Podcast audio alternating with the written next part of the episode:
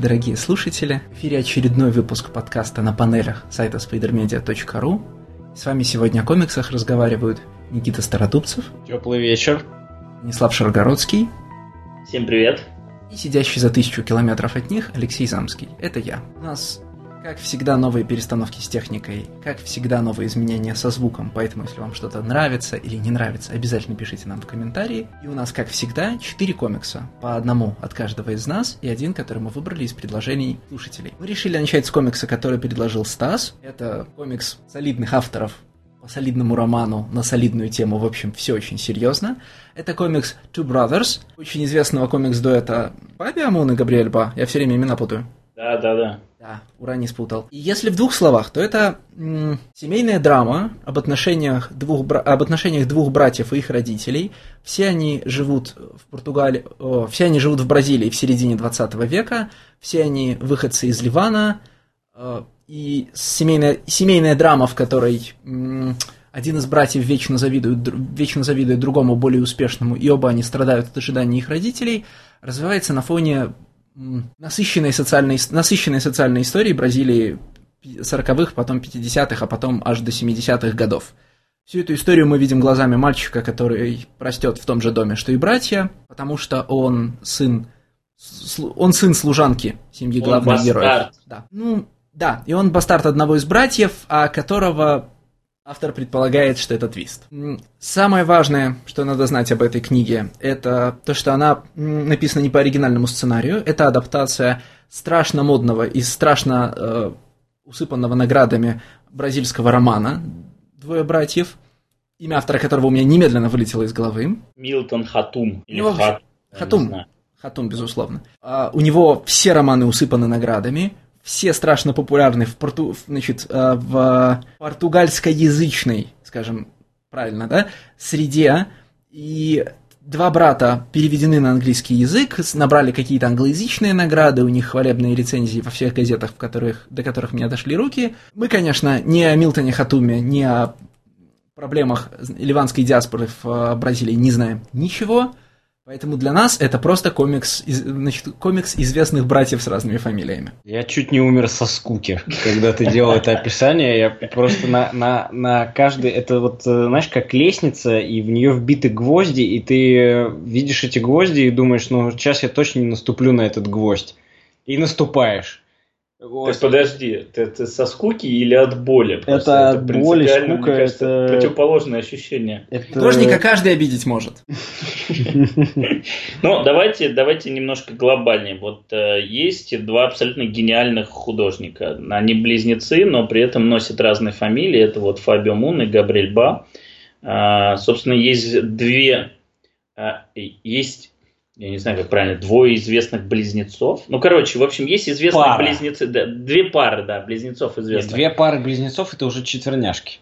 Это значит, есть еще другие известные близнецы бразильские. Это братья Фиумара который... Фиамура. Фиумара. Разве? Я всегда думал, что они японцы. Ну, потому что они какие рисуют таком... японцы? Я всегда думал, что они японцы, потому что они рисуют в японском Короче, стиле. Короче, есть известные э, бразильские близнецы Себастьян и Макс Фиумара, и вы их знаете по э, комиксам про Эйба Сапиана и Лобстер Джонсона и, в общем, про Хеллбоя.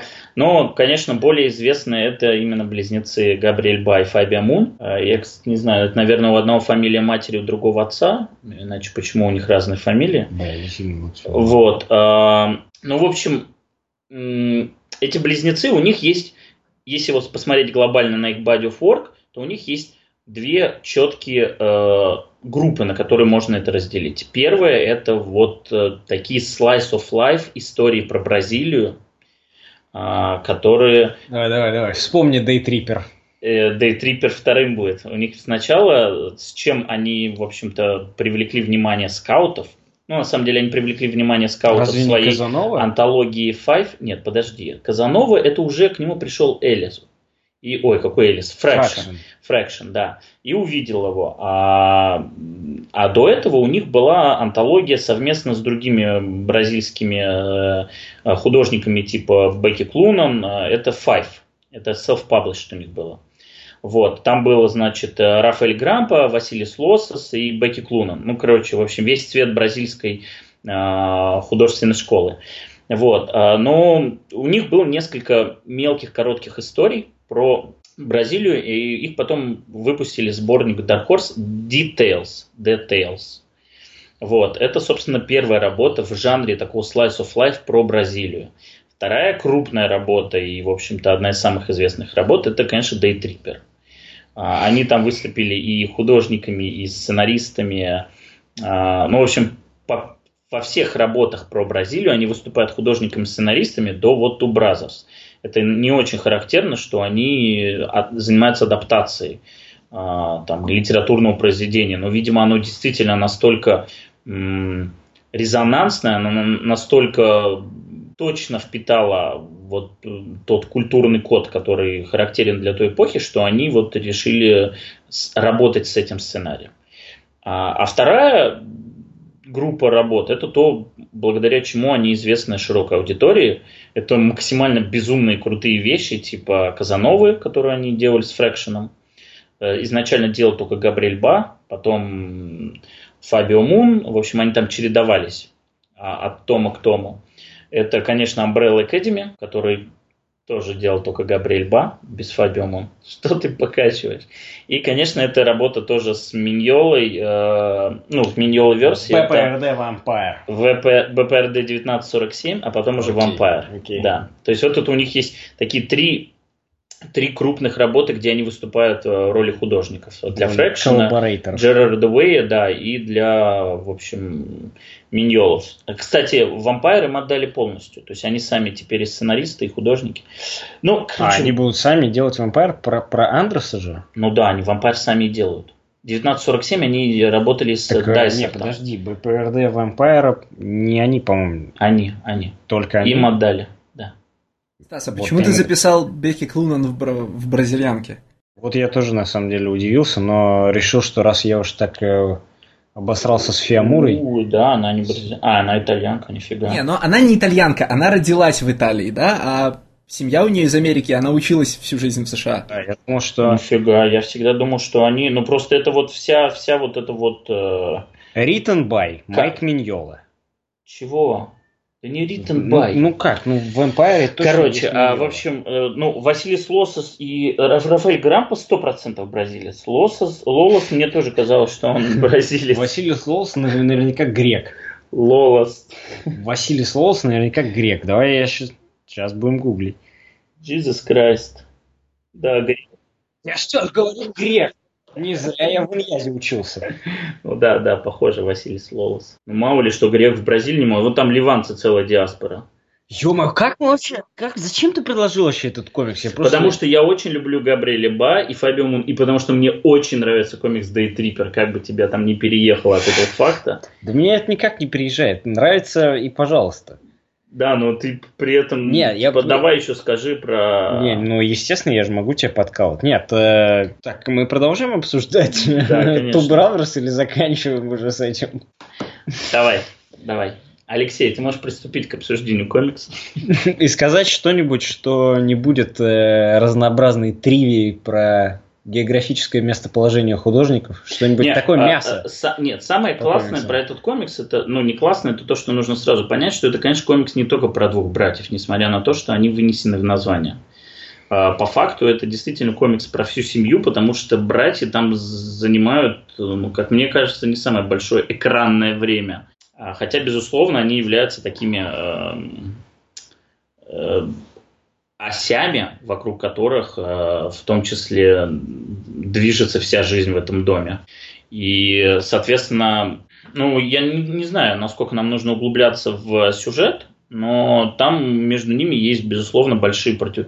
большие противоречия, которые, казалось бы, не должны возникать между близнецами, потому что братья являются близнецами, и, в общем, как по какому-то общему пониманию они должны лучше себе друг друга чувствовать, лучше друг друга понимать. Вот смотри, мы переходим к двум братьям, я сразу хочу вас увести из страны обсуждения э, комикса про семью, про драму между двумя братьями и как они находят себя в этой драме э, вокруг э, бурной общественно-политической жизни Бразилии, Португалии, без разницы вообще. Насколько гвоздей ты наступил, пока это предложение сказал?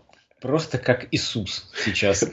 А, нет, на самом деле меня вот всегда интересовало, как работает творческий дуэт Ба и Муна. То есть, а, как они рисуют. Вот именно, ну, то есть один человек рисует карандашом, а другой его инкерит, или же они как-то совместно, потому что Подожди. Но их стили, когда они по отдельности работают, в той же Казанове, очень да, разные. Очень разные. Очень вот. разные. И они заметно сильно разные. Да? Я вот сейчас пойду достану Казанову, Да. а ты пока объясняй, я буду все равно слышать. А, нет, Пользуйтесь я- тем, что я вас перебить не могу, не помешав качеству записи, я не понимаю. Ну почему бы нет? А Не нужно ходить за Казановой. Все прекрасно знают, насколько Ба отличается от Муна. Я тебе могу на словах сказать. Ба – это чистый э, ученик школы Майка Миньола.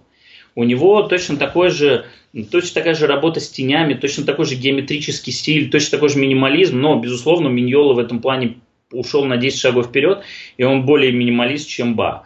А Фабио Мун, у него плавная линия, у него он ближе, я уже тысячу раз говорил, к Крейгу Томпсону. У него вот, вот такое все волнистое, а у Ба все очень грубое, ну, в плане Такое каменное. да. каменное, да, Да, то есть да, да, резкие, я резкие углы, их очень легко отличить. Поэтому в этом комиксе я сколько не пытался разглядеть, мне кажется, его полностью нарисовал Ба. Либо Муну давались, допустим, там может быть работа с Мне кажется, персонажами Ба, панели. Пан- А. Где дети? Вот где дети там всегда Тоже, нарисованы. тоже. но- Вот сколько, как, как нарисованы дети в Umbrella Academy, они точно так же нарисованы здесь. Я думаю, что Муну, вот смотри, вот это черно-белое чисто миньола. Вот смотришь, очень много элементов. Но это э, вообще Тревор Брутенхольм сейчас, сейчас на меня Да, смотрит. да, да, На самом вполне. деле, я есть когда первый раз увидел этого вот это персонажа, вот, вот это, например, ну это, чисто Тре- это миньола. Тревор Брутенхольм. Да, да. это вот. чисто миньола. Мы смотрим сейчас на начало четвертой главы. Да, Габриэль Ба 86-я это чистый страница. Майк Миньола, только, ну, не прямо один в один. То есть, но, Но работа с менее тенью. минималистичный, Да. так скажем, потому что если мы сравниваем позднего Миньолу, который в э, Hellboy and Hell, там, там ну совсем минимализм. Да. Вот, а поэтому мне кажется, что Фабио Мун здесь ничего не рисовал. Я вот смотрел, а, неоднократно читал интервью тех же братьев Фиумар, как они работают. Они сидят рядом, но Фиумара и э, Себастьян и Макс, они, один комикс никогда, по-моему, не рисовали. Они, да, но они, все Они- равно тоже, кстати, похожи. Не, ну они тоже разные. По-моему, они еще сильнее различаются, чем Не, эти. ну я бы так не сказал. А, а вот именно э, Ба и Мун, они, вот я не знаю, как, как это происходит. То есть, э, возможно, кто-то из них рисует layout, другой рисует уже Вот непосредственно, мне кажется, да, что карандашом. что-то грубое, а какие-то третий там эскизы. инкерит может быть, да. Ну, то есть, первый возвращается, инкерит. Третий. Либо, допустим, один рисует задники, Тот, задники тот- ребенок, который тоже живет в доме с двумя братьями, возвращается инкерить. Нет, это как э, была же история, когда на Young Avengers э, Маккелви не успевал прорисовывать э, задники и, соответственно, там какие-то детали, и их прорисовывал э, Инкер Майк Нортон. Да, была, да, была. Но это часто где история такая на самом деле. Это, ну, на самом деле, вот Но я- это, это часто я- для двойки, я когда у- там у бочалок 58 да, инкеров. да, да, да. И э, седьмой номер Final Crisis. Там просто 50 А, да, инкеров, это да. Там просто 50 художников, которые все друг друга инкерят, дорисовывают, и получается все равно догманки. А, я, кстати, вот хотел сейчас э, тоже немножко уйти. Знаешь, знаешь, кто еще хотел что-то сказать? Подожди, подожди. Я думаю, что на самом деле э, комиксам, чтобы выдерживать э, ну, какую-то конкуренцию с мангой и дальнейший темп вот этих ежемесячных комиксов, они на самом деле, я думаю, в скором времени придут к использованию вот так Ассистентов. называемых ассистентов, да, подмастерьев и ghost artists. Я уверен, что конечном итоге э, те издательства, которые, ну, не как Image, да, которые чисто на creator, creator owned сидят, и у них э, комиксы это как сезоны сериалов, там большой хиатус между ТПБшками, и все смотрят на продажи ТПБшек, а не на, не на синглы, как это делает двойка. Но я уверен, что в каком-нибудь DC в конечном итоге к этому придут, что они откроют студию прямо при издательстве, где будут сидеть эти подмастерья, интерны, Так это и уже. херню за Иваном Райсом. Вот это я же уверен, было что всякие, это знаешь, вот это вот типа Udon Studios, вот это есть, Да, типа ну, Art да, by да. Udon Studios. Да, Кто да, там да. рисовал? Не, Неизвестно, ну, там 50 человек Не, я, сидело. я уверен, что будет, знаешь, вот э, сейчас же опять же Marvel, они выпустили книжечку про Young Artists, э, про Young Guns. У них, у них сейчас, вот в 2018 году, снова появились вот эти Да, Young Guns. да, И я знаешь, кто там Young Guns? Кто? Чик-чета, блядь. Чечета? Ну, как, да. Марк Чик- Чик- Да, Чик-чет. Чечета, ну, в общем. Вот. И этот, блядь, и э, Пепе Ларас. А- охуенный Young Guns просто. А Пепе. Ларас не реально молодой же, нет? Ну, ну, Пепе. Ларас плохой. Это да, это Ну, другой вопрос. это- Это. Но он янг, по крайней мере. А, ну и чтобы совсем плохо не было, туда добавили Майка Дель Мунда. Ну, чтобы хоть как-то Да. оправдать. Вот, такие у них Young Guns. И мне кажется, реально, ну, я не думаю, что это сделает Marvel, но я думаю, что это сделает DC, что у них будет типа Art Curated by Jim Lee. И там типа будет э, э, совсем грубые линии Джима Ли, адресованы они будут какими-нибудь опять индонезийскими э, мусульманами, которые Лоялс. против X-менов, да. Ладно, А, Алексей, продолжайте. Давайте вернемся к началу. Для начала э, у Фабио Амуна и Габриэля Ба разные фамилии не потому, что у них разные родители, потому что они бы так, так, так и говорили. А есть такая фишка, что их в каждом интервью спрашивают, почему у вас фамилии разные, и они каждый раз там отвечают, это чтобы вы спросили, или чтобы было интереснее там. Короче, каждый раз они как-нибудь талантливо уходят от ответа. И... Это как у Джокера. Знаешь, откуда шрамы? Да-да-да. Так они не то чтобы предлагают разные версии, они просто каждый раз соскакивают с ответа. И у меня складывается ощущение, что это они делают только для того, чтобы, когда они где-нибудь работают в одиночку, как на Казанове, да, чтобы было видно, что это кто из двух братьев работает, и они не сливались под одной фамилией. Это, ну, единственная версия, которую, которая работает в таких условиях. Что касается э, студий и ассистентов, как в манге. Обрати внимание, Никитич, в последние 15-20 лет из титров комиксов пропали такие прекрасные слова, как color flats, color assists, да, вот э, всякие вот эти штуки. Эти люди не пропали. Э, необходимость в цветовых ассистах никуда не делась.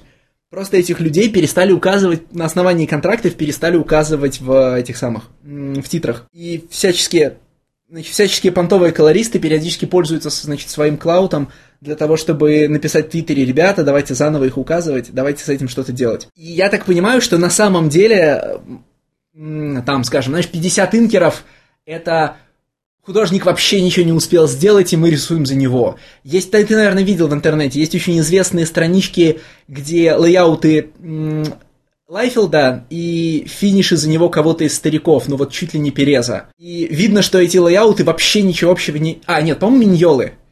Значит, э, из 90-х... Дело Для, для X-Force это было. Да, да, да. И видно, что лейауты с э, финишами вообще ничего общего не имеют. То есть, типа, Миньола посмотрел на страницу Лайфилда, понял, что тот хотел сказать, и просто перерисовал целиком. Я думаю, что это до сих пор происходит. Э, И ну, в работе большой двойки это, я думаю, даже не, ну, не новость. Потому что мы сегодня еще будем говорить про комиксы большой двойки, где внезапно художник может поменяться не то что посреди, э, ну, номера, а посреди страницы. И мне кажется, что просто многих из этих людей, ну, не указывают, а, за не... а в некоторых случаях еще, небось, даже колористы дорисовывают. Не знаю, Леш, вот эм, я, я не согласен с тем, что не указывают, потому что когда, опять-таки, у Бачала 58 инкеров, они старательно выписывают каждого инкера. Реально, вот есть выпуски, где у него 9 инкеров, и каждого из этих 9 инкеров добавляют. А уж насколько инкер важен для как бы, Бачала, это, ну, в общем, он всю жизнь работает с этим Тимом Таунсендом, по-моему, так его зовут. Если вдруг появляется не он, а кто-то другой, то как бы это сразу заметно. Мне кажется, просто для, ну, возможно, например, люди, которых указывают в титрах, и люди, которых в титрах не указывают, получают разные деньги. Поэтому, например, если э, тебя сразу наняли там подносить кисти, ну, подносить кисти или дорабатывать финиши за кем-нибудь еще, тебя в титрах не указывают, а когда к тебе звонят посреди ночи и говорят, у нас там художник не справляется, с, закончи нам три страницы за один день, ты говоришь, ну, ребята, это точно в титры. Ну, или, например, Бачало очень принципиальный и обязательно просит, чтобы указывали всех его инкеров, чтобы не подумали на, не- ну, ну, чтобы не подумали на него, да? А кто-то менее принципиальный, ему там друзья или я не помню, про кого это рассказывали, кому-нибудь условно, знаешь, там муж или жена помогает, значит, ве- вечером закончить, и это в титры не идет. Но это нас не подводит никак, на самом деле, к ответу на вопрос, как работают вместе Фабио Мун и Габриэль Бан. Кроме того, что видно, я не соглашусь с вами, мне кажется, что нельзя было бы взять вот двух братьев и сказать, это все просто нарисовал э, Габриэль, ну, Габриэль Ба, да, и, ну, и типа здесь нет никакого второго художника, потому что стиль значительно мягче, чем у него, да, и, скажем, в групповых сценах там гораздо больше деталировки, чем обычно, ну, чем обычно рисует Ба, когда он рисует один, потому что он рисует, ну, группы, группы каменных изваяний, а не толпы людей, когда он это делает один. Блин, ну не знаю, я сейчас смотрю на, на вот твои групповые кадры и вижу точно такие же каменные изваяния, как это обычно у Ба происходит. Я, смотри, я, их очень легко отличить, двух братьев, именно потому, как нарисованы лица. Вот по ним очень легко отличить. И они совершенно по-разному рисуют людей. И вот сколько я не смотрю, я везде вижу Габриэля Ба. Я... Да, люди здесь очень картонные, как это, ой, кар- картунные, как это всегда у Ба, да, мультипликационные.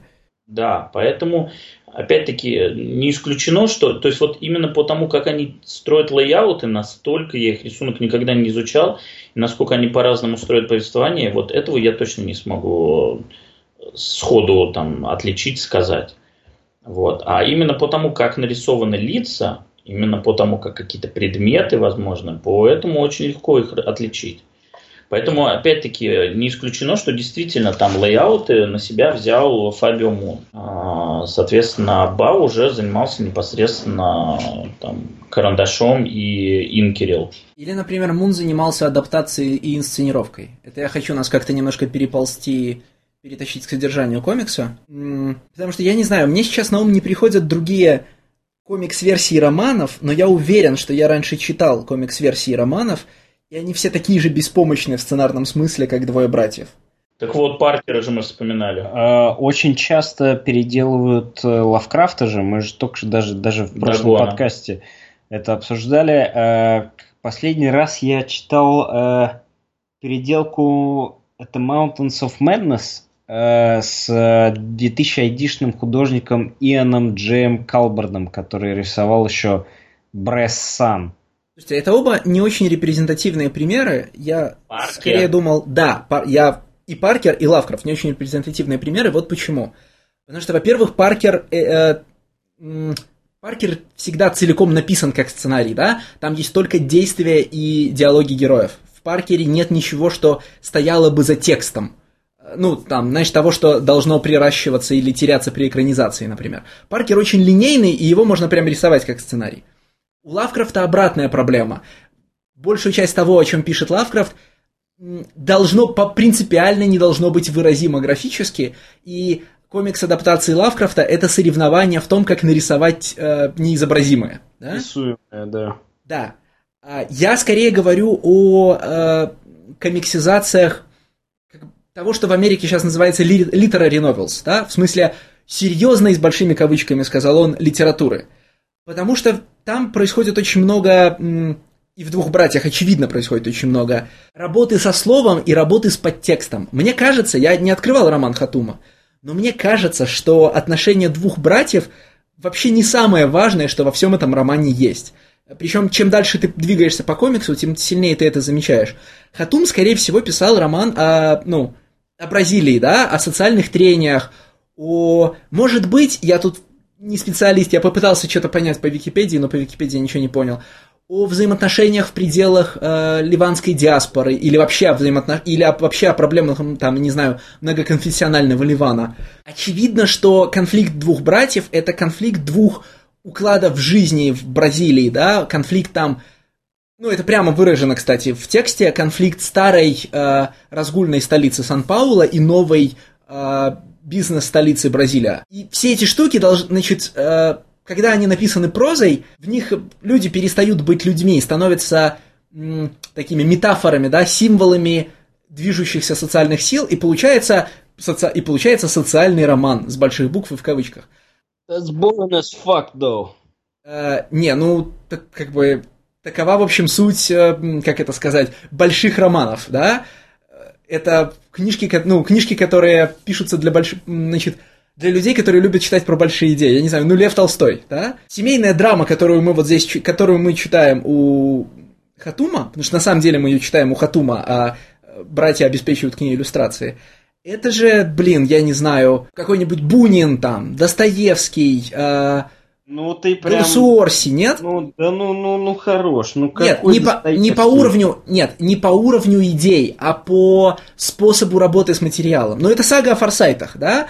Ну, Взаимоотношения... Да, ну, вот сага о форсайтах, да, подходит. Да, взаимоотношения, ну, Бунин, как, как бишь у него книжка-то называется соответствующая? Дело Артамоновых? Нет, это не, неважно. Дни а, Турбиных. Дни, дни Турбиных в том числе, кстати, да? А, Но это из... ни разу не братья Карамазовые никакие. Ну, Господь с вами. Нет, не братья Карамазовые. Я, я смотрю, я наткнулся на любителя Достоевского, да? Что ты его... Я очень люблю Достоевского, да. Конечно, как то, что Михайлович-то какой русский не любит. Ну, окей, если угодно, Тургенев тогда, да? Вот если брать из большой русской тройки. Но больше Бунин, на самом деле, как э, Конечно, да. как, э, как продавший страну. Э, ну, я же понимаю, я надеюсь, что слушайте понимают, что я шучу. Я в любом вот. случае говорю о том, что некорректно тут употреблять термин slice of life, который, ой, который вообще непонятно, что означает, и я так и не добился, даже разговаривая с э, профессионалами в этом вопросе, я тебе могу четкого определения. Что такое slice of life. Вот сейчас ты мне объяснишь, давай. Э, slice of life это оно так и есть, оно даже буквально переводится. Это срез жизни.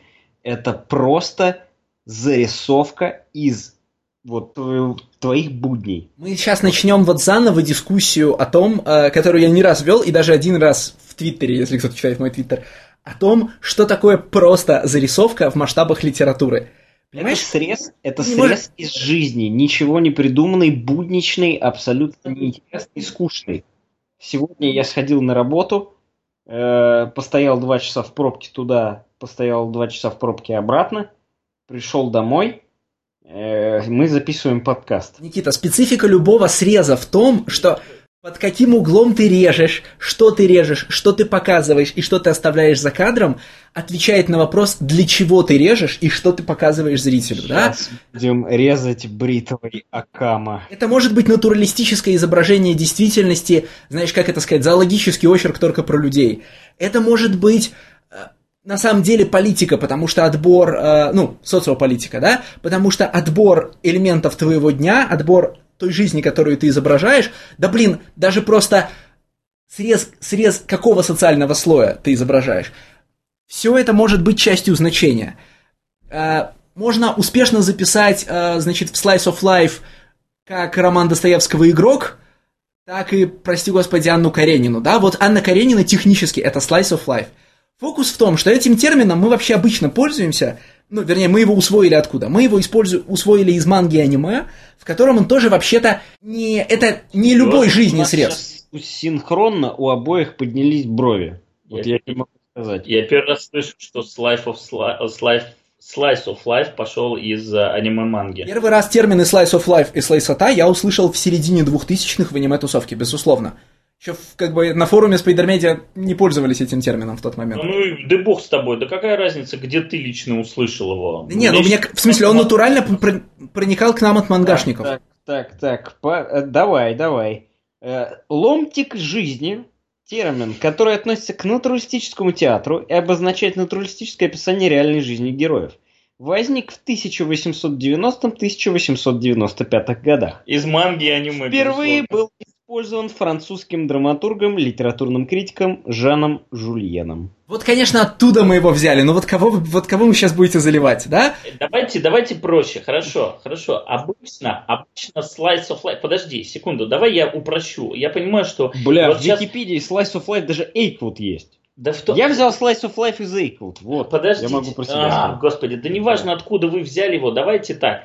Э, в комиксах, когда речь идет о Slice of Life, обычно, так как комиксы это преимущественно про супергероев, про фэнтези, про sci-fi и прочую лабуду, то обычно Slice of Life это комиксы, которые про жизнь и в которых нету никакой херни, никакого городского мистицизма, никаких там хорроров там и прочее. Это просто комикс про жизнь. Слушай, но э, таком определении, как ты его, ну вот в таких рамках, как ты их сейчас задал, слово slice of life ничего не описывает, потому что комиксом про жизнь может быть полицейский процедурал, комиксом про жизнь может быть любовная драма, комиксом про жизнь может быть там Смотри, экзистенциальная вот, трагедия, именно, да? Именно, именно про бытовуху, про бытовую жизнь. То есть не что-то интересное и щемящее твою душу, как э, полицейский процедурал, где, опять же, вот как мы обсуждали это в Black Magic, э, правильно же я комикс назвал, да. что с ними происходят какие-то вещи, которые с тобой в твоей обычной жизни не происходят. Но ты не видишь в своей обычной жизни э, труп с э, кельтскими письменами и э, жопоглазых демонов. Ты этого просто не видишь да, и в полицейском процедуре или в любом ты, ты не сталкиваешься с расследованием преступлений, ты не сталкиваешься с убийцами, там, с грабежами, с какими-то преступлениями. А все, что происходит вот в твоей обычной жизни, как ты встал, почистил зубы, э, убрал убрал э, свои трусы стираться. Вот Окей, это хорошо. Вот slice of life. Это такой бытовой реализм. В таком случае, э, подожди, слово реализм вообще тоже имеет довольно конкретное значение. Если войдешь в Википедию, ты уже снешься, да? Не надо. Давайте, да, э, я понимаю, что мы сейчас говорим бытовая, реали, типа, э, реалистическое изображение бытовой жизни. Но в таком случае у вас в Slice of Life нифига не влезают ваши два брата. Вот там прям офигительно я все, как я вижу в жизни, да? Slice of Life. Просто yeah. тогда в Slice of Life не влезает ничего, потому что, например, типичный, э, типа, типичная манговская э, слайсота, она, как это хорошо выражаются, милые девочки делают милые вещи. Это вообще не то, что происходит в твоей жизни вокруг тебя. Ну, то есть, я не хочу еще, ну, типа, еще час спорить о том, что, по-моему, слово, слово термин slice of life скорее уводит от любого нормального описания материала, чем добавляет к нему что-то. В смысле, словами slice of life мы ничего не характеризуем в произведении. Кроме того, что оно, кажется, типа, спонтом не фантастическое. Читатель, да, именно. Вот ты говоришь, это комикс про жизнь, вот это slice of life, ты говоришь, и ты сразу понимаешь, что ты там не встретишь э, сперму дракона, например, ты там не встретишь космические, космические э, э, звездолеты и прочее. В металле есть Джокер-дракон, верхом на котором едет Бэтмен. Хорошо. Поэтому это... Мне понравился комикс «Двое братьев», мы будем обсуждать его сюжет или нет? Что сегодня за... Значит, я не знаю, москвичи сплотились, значит, на той стороне провода и, значит, угнетают меня тем... Ты сам привязался к Slice of Life. Все, отстань от него. Не Slice of Life. Хорошо, социодрама с срезом... Конечно! Бля. Где моя? Я так успею прочитать 6 номеров металл, пока мы обсуждаем. Вы заметили, дорогие, чита... дорогие слушатели, что Никита в прошлом подкасте не матерился ни разу, а в этом матерится очень много. Мне кажется, на него как-то пагубно, пагубно влияет запись живую. Так вот, короче, мне кажется, что при адап... Я не читал роман, но мне кажется, что при адаптации э, значит, романа Хатума в комикс мало что было выиграно и очень много было потеряно. Потому что, еще раз, я не могу сейчас сослаться на другие комикс-версии романов, которые мне случалось читать. Но я интуитивно чувствую, что я это делал, и что у них была одна и та же общая проблема. Они не знают, куда девать э, романную прозу на комиксной странице. Потому что вот эти плашки, которых в, довольно много, да, в двух братьях, они часто вообще непонятно, что... Ну, в смысле, вообще непонятно, как они взаимодействуют со страницей, добавляют ли они что-то, или просто комментируют рисунок, чтобы мы его лучше поняли. Мне кажется, что многие вещи, которые в романе должны иметь э, двойное значение, то есть э, события частной жизни героев отражаются в больших событиях бразильской жизни, ну или, блин, не бразильской жизни, а жизни ливанской диаспоры, мне трудно разобраться в незнакомой теме в данном случае. А, ну, скажем, да, выбрасывание мусора с чердака отцовского магазина, вообще все, что происходит с отцовским магазином, перестановки мебели в доме, перемещение самих персонажей по дому, кто из них где обычно находится, где он начинает жить и где он остается. Типа там как э, место на диване, на котором раньше сидел сын, да? Все эти частные события должны отражаться в большой бразильской жизни, да? И, очевидно, должны быть связаны между собой, как это всегда происходит в подобного рода романах. Но в комиксе за счет влияния художника, к, э, внимания художника к мелочам, да, за счет того, что вместо слов нам даются вечные, э, овеществленные картинки, с которыми мы взаимодействуем практически путем прямого присутствия. Э, второй вот этот смысл пропадает. Слишком слишком материальные, слишком близки к нам предметы на чердаке, чтобы мы могли видеть за ними второй, второй слой.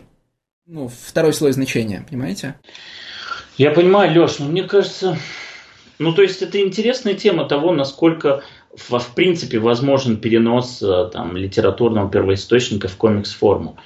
Но успех хорошего переноса в другой медиум из одного заключается в том, что произведение, оно должно работать уже по новым правилам. То есть, ну, если ты будешь стараться э, отразить все, что было в первоисточнике, ты, безусловно, проиграешь, потому что первоисточник все равно рассказывается другими средствами, другими методами, по другим правилам.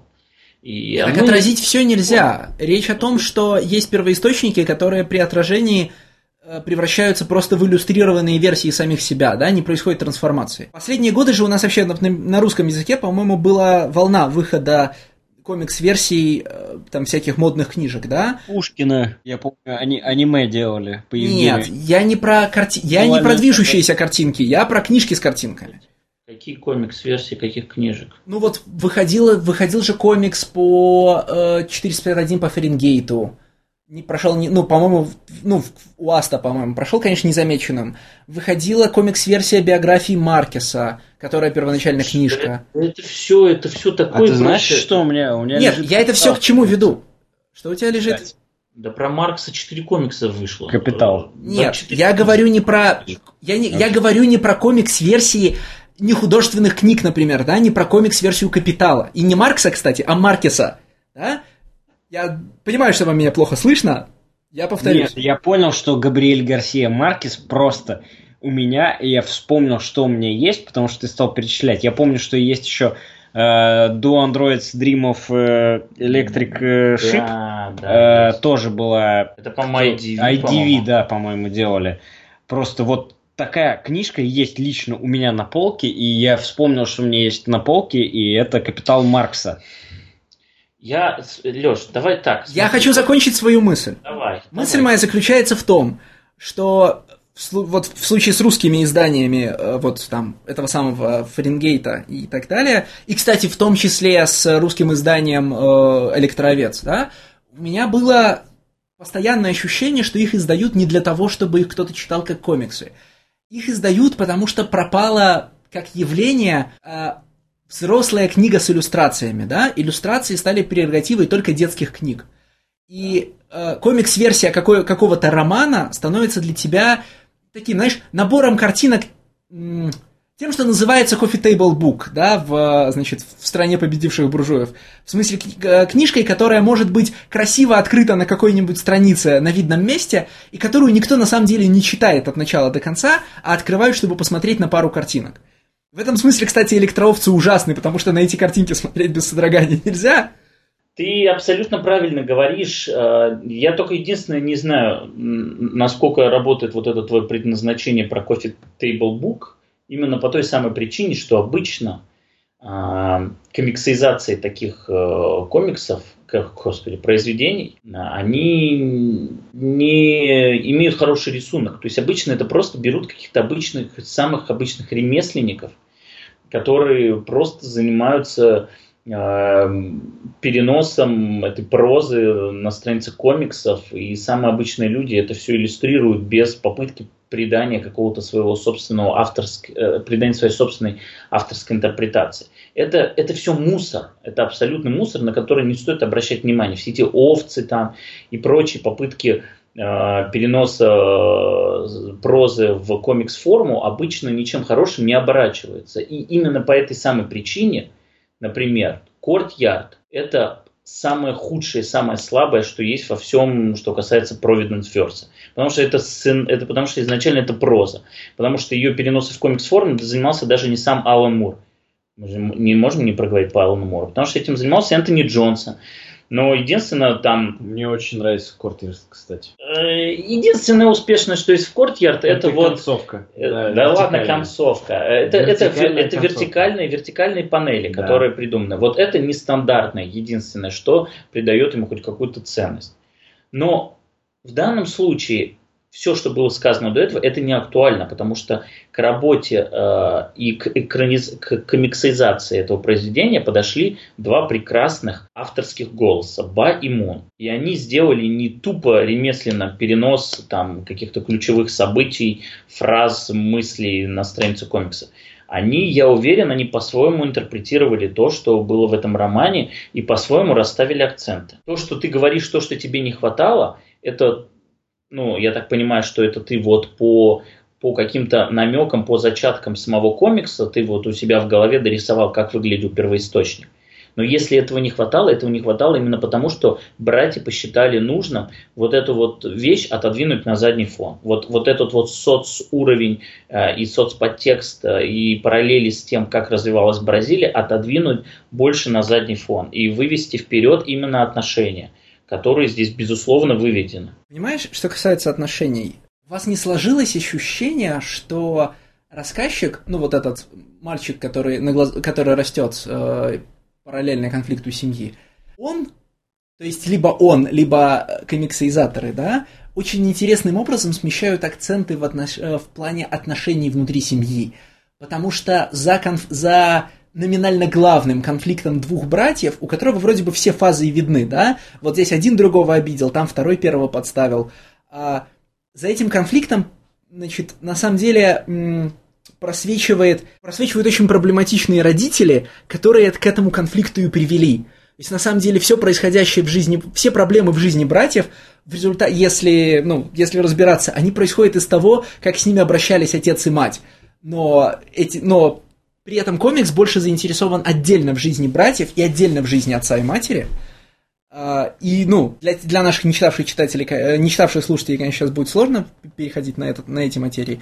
Но ведь согласитесь, э, вся, значит, разгульная жизнь Амара с тем, что он по ночам бухает, а днем валяется в гамаке, она напрямую связана с тем, как с ним обращалась мать всю жизнь. Да, безусловно. Это не то, что это видно как бы очевидно, то есть это то, что проговаривается неоднократно. Есть абсолютно очевидно корень проблем всех он здесь нигде не зашит. Он оголяется, он тебе показывается, и никаких... Возможно, это проблема в том, что тебе даже иногда не оставляют выбора, как относиться к той или иной ситуации, к тому или иному брату. Тебе, в общем-то, все проговаривают, и если ты видишь какую-то проблему, тебе даже проговаривают, откуда эта проблема, потому что кто-то из действующих лиц, например, отец, скажет, что вот все потому, что она с первых дней не выпускала его из рук, то время как Якуба был где-то там, и это был ее other son. Хотя при этом Амар продолжает э, иногда ревновать мать к э, своему брату и говорит о том, что вот типа ты сравниваешь меня с ним, от него что-то и требуй, а от меня оставь в покое. При том, что для нее второго сына практически не существует. Она всю жизнь вынашивала одного, второго потом отправила в, в Африку. Где он, судя по всему, не был. Ты подхватил этот момент? Нет. Там ближе к концу э, начин... я тебе не могу сейчас сослаться на конкретные сцены, кроме одной, где его спрашивают, как, как ему жилось в Ливане, и он отвечает, я вообще Ливан не помню, может быть, я в нем не был. Да, не договаривает безусловно. фразу. И, судя по всему, возможно, он на самом деле не, ну, то есть его не на самом деле не в Ливан отправляли. И это остается недосказанным. Нет, я это интерпретировал очень просто. Для него это потерянные пять лет жизни и он оставил блок у себя в голове, что он, он не хочет про это помнить, он не хочет про это говорить, и оставьте меня в покое. Это пять лет жизни, когда это, это ваше преступление. Вы совершили преступление по отношению ко мне. Вы убили пять лет моей жизни. Вот и все. А то, что он там не был, это какие-то конспирологические вообще непонятные... Почему его вообще тогда туда отправили для начала? Потому что их развести должны были. Там же случился конфликт. Да, я понимаю, но... Амар порезал. И они посчитали, что вот они, их нужно временно, чтобы это все успокоилось, их нужно развести. Поэтому одного брата оставили историческую родину. Тебе не кажется, что посадить ребенка на корабль через Атлантический океан – это несколько радикальное решение проблемы? Радикальное, безусловно. При том, что у них, по-моему, есть родственники в Сан-Пауло. Это, безусловно, радикальное, но это же решение материнское, по-моему, было. Нет, отцовское, конечно. Отцовское? По-моему, отец был против, а она в итоге... Там есть какое-то странное место, где говорится, что по-моему, отец убедил ее отправить только одного ребенка. Из чего получается такая, ну, из чего получается на подтексте, что хотели отправить двоих. Вот здесь я помню, что это место есть в самом начале, я надеялся, что к концу мне его объяснят, и его не объяснили. В общем, как настоящий роман о развитии семьи, он полон скелетов в шкафу, в том числе для читателя. Это я хочу сказать, что мне вообще двое братьев понравились при всем, что я их критикую. Мне, знаешь, что вот в этом комиксе м, обратил внимание? Как-то уж слишком хаотично рассказываются события. То есть там периодически есть такие скачки во времени, когда вроде как вот сейчас мы с одним братом, да, вот мы его линию, его этап жизненный закроем, а потом раз и какой-то резкий прыжок назад, чтобы рассказать, а что было с другим братом. И иногда удается сделать органичные эти переходы, а иногда ты даже не сразу понимаешь, к какому периоду нас сейчас отбросило и про что мы сейчас говорим. Да, и заметнее всего это, когда дело касается их младшей сестры. Потому что раз в 50 страниц э, рассказчик говорит, а, кстати, ранее э, тогда сделала то-то. Я, между тем, не пояснял, но чтобы вы понимали, почему она это сделала, она перед этим успела там, значит, выйти замуж, поселиться отдельно, сделать что-то еще. Э, возможно, это в книжке гораздо более органично работает. Типа, ты, поскольку это не 200 страниц комикса, а там условно 400-500 страниц романа, ты за какое-то количество событий и текста забываешь о существовании второстепенного персонажа, потом тебя к нему возвращают, и ты видишь, что у него прошел какой-то период жизни. Но так как это бывает в реальной жизни, а, когда, значит, мы с человеком не виделись два года, а потом, ну, видим, и у него уже совсем другая жизнь. Возможно, это как гораздо органичнее работает в, в романе. Я, например, из одной рецензии подцепил следующую занятную фразу, что только ближе к самому концу романа мы узнаем, сколько лет рассказчику и как его зовут. Ты в процессе чтения комикса ощутил, что момент вскрытия имени главного этого мальчика, да, рассказчика, что это какое-то знаковое событие? Нет. А в романе, судя по всему, это так. Ну, в смысле, судя по всему, а по мере того, как мы двигаемся к концу романа, рассказчик становится все более и более человеком, а не голосом автора, да? Так, ну тут тоже, но тут его достаточно быстро показывают, его там чуть ли не во второй или третьей главе его уже показывают. И потом, несмотря на то, что рассказчик, он весь такой беспристрастный должен быть, а, со временем все больше и больше повествования получают его субъективный окрас, потому что у него очевидно есть а, поклонение перед одним братом и ненависть по отношению к другому брату.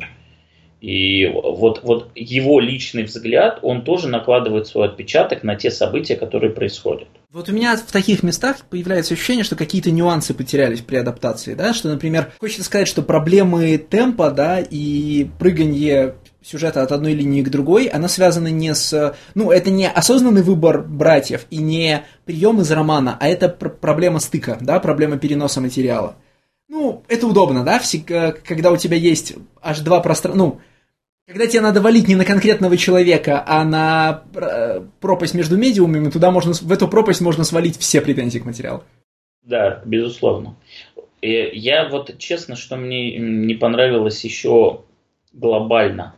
Мне не понравилось, насколько конфликт и э, насколько быстро он был эскалирован. То есть вот у них было какое-то детское соперничество, потом произошел безусловно неприятный инцидент – но тем фактом, что они одного отправили там реально через Атлантический океан, это же на пять лет, это же просто такая эскалация конфликта на ровном месте произошла. Какая-то вот какая-то искусственность, да, такое ощущение, как будто вот это было сделано специально, потому что ну, нам же нужно дальше развернуть вот этот вот э, клубок проблем. Нам, нам надо же его запустить. И вот была придумана вот такая история. То есть, мне кажется, в жизни оно не очень правдоподобно. Хотя, Поэтому конечно, я и говорю, что мне кажется, что у событий есть какой-то подтекст, которого мы не знаем, потому что мы не знаем э, исторической обстановки. То есть мне кажется, что вот это разделение двух братьев, оно мотиви... ну, оно или символизирует какие-то события в истории Брази... Бразилии или Ливана, или оно мотивировано какими-то событиями в истории Бразилии или Ливана. Ну, знаешь, может быть, там была, вот там, не знаю, э, волна репатриантов, да, и люди возвращались в Ливан массово, там, или еще что-нибудь такое происходило. Короче, плохо быть необразованным, читая португалы, португальскую литературу. А мне норм. Can we stop? Никита, да. что ты думаешь про эту книжку? Э, мне она не понравилась. Я не советую ее читателям. Почему а, она тебе не понравилась? Могу объяснить. Э, мы уже обсуждаем ее часа полтора, наверное.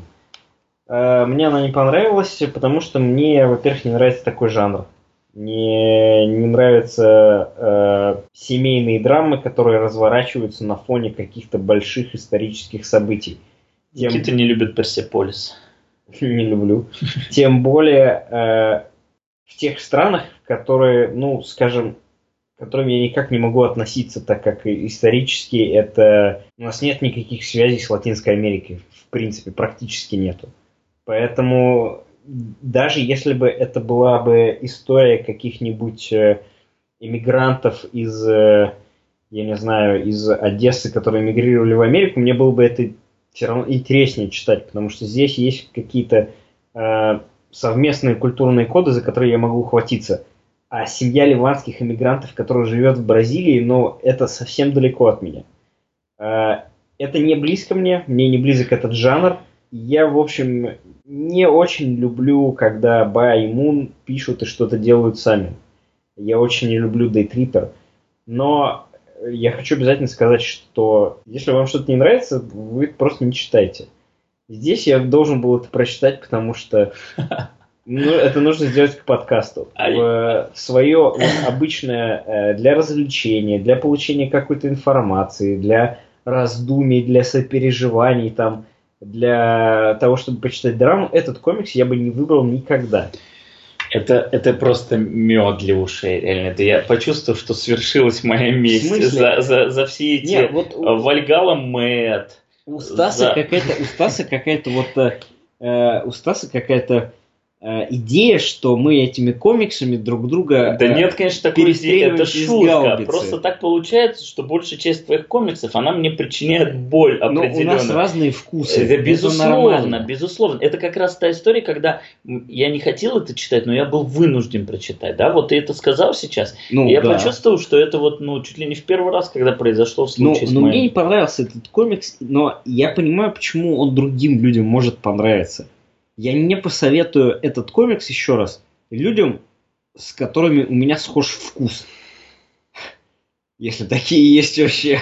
Вот. Э, им я не посоветую этот комикс. Э, если вам нравится Баймун, если вам нравятся семейные драмы, э, у которых на бэкдропе большие исторические события, go for it. Это будет отличный комикс для вас. Плюс он реально хорошо очень нарисован, и Бай Мун реально очень хорошие художники, поэтому здесь не будет каких-нибудь там ремесленников, которых вы можете найти в других а, комиксах э, экранизациях. Если вам семейные драмы не слишком интересны, если вам не интересны семейные драмы, на историческом фоне, о котором вы не то что мало что знаете, а не чувствуете никакую связь, не разделяете проблемы э, главных героев, ну, я бы не стал бы советовать тогда эту книжку. Все. Справедливо, справедливо.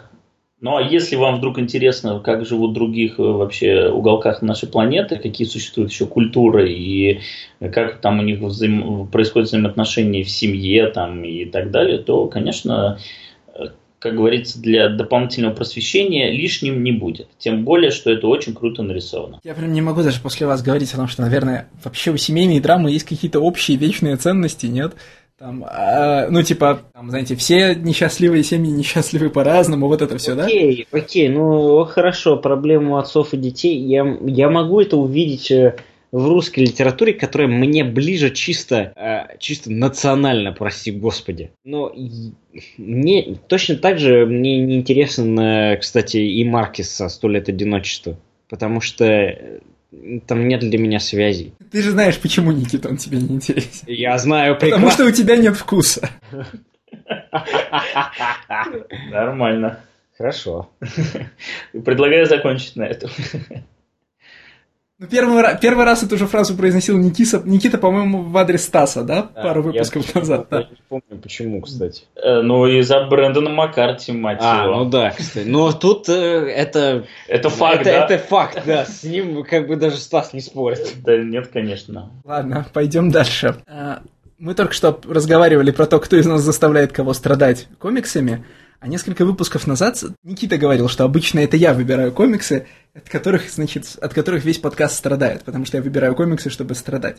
Я попробовал пойти другим путем. Я попробовал выбрать комикс, который я давно хотел прочитать, который вокруг меня хвалили в интернетах, у которого хорошие рецензии, э, который успешно продается у имиджа. И я был глубоко... В общем, как же, как, как же я ошибался? Вторым комиксом для нас, э, вторым нашим комиксом на сегодня будет читательский комикс «Монстрис».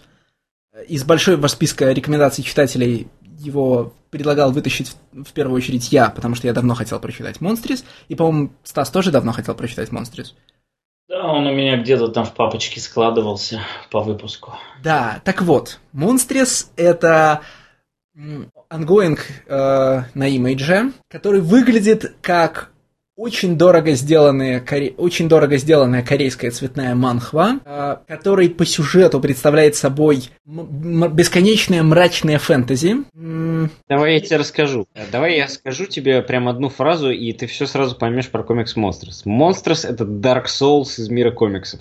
Почему? Я должен был умереть в конце каждого выпуска по нескольку раз? Ну, на самом деле, да. Но по-хорошему, я на самом деле сильно покосился при твоей фразе о том, что это похоже на манхву. А это абсолютно верная фраза. Э, Сана Такеда долгое время рисовала Капитана Марвела. Да, пожалуйста, но да. очевидно, но видно, чем она вдохновляется. Но стилистика Монстрис, знаешь, я когда вот только открыл Монстрис, у меня не, было, не прошло первой ассоциации на Манхву, потому что там с Манхвой я знаком не очень.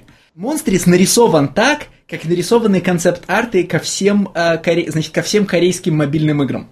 Да, но Сана Такеда долго, очень долго рисовал Капитан Марвел. По его, по-моему, писал еще даже Брайан Рид был такой подмастерье был такой. у Брайана Бендиса. Вот она долгое время рисовала Капитана Марвел.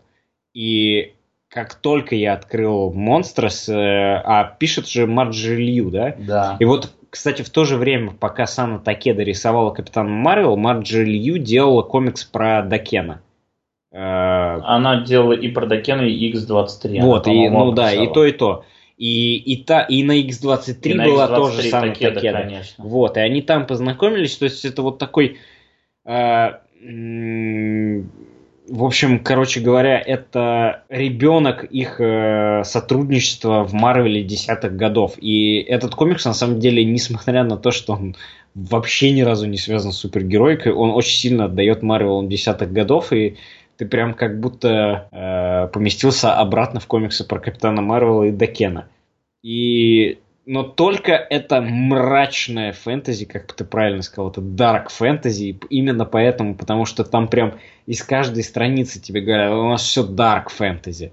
Вот у нас все не, все не, все не как у людей, никаких эльфов, монстры и коты какие-то. А, это Dark Souls из мира комиксов. На самом деле комиксы, кстати, достаточно тяжело читать, несмотря на то, что, в общем, тематически он ну, не особо чем-то наполнен таким прям страшным. Смотри, почему мне это напоминает манхву? И вообще, почему у меня идут сильные ассоциации с Востоком? Ну, потому что одна китаянка, а вторая японка, да? Нет, не поэтому. Кстати, ну что значит китаянка? Она, она американка.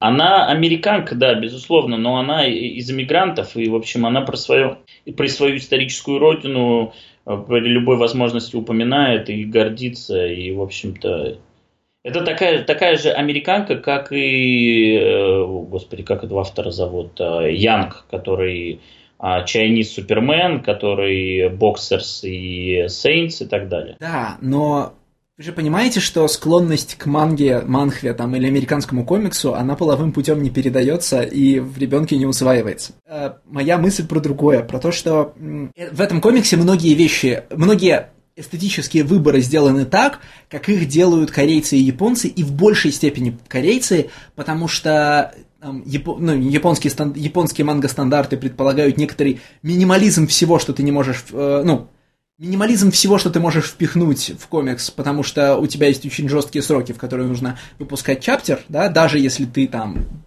рисуешь берсерк. А корейцы в этом смысле гораздо более склонны к избытку, да, к изобилию.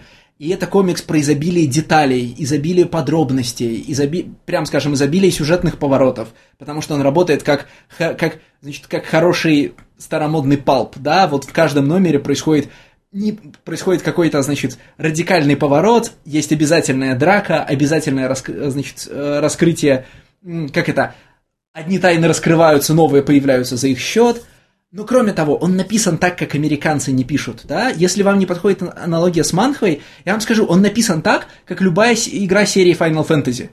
А, значит, большая сложная политика, на ее фоне индивидуальные страдания маленького человека с большими возможностями, и ко всему этому миленькие животные. Вот этот стык, значит, страдающей однорукой девушки, у которой, да, мы все еще не сказали ни слова про сюжет, сюжет, если не вторгаться в развитие последующих выпусков, вот про что.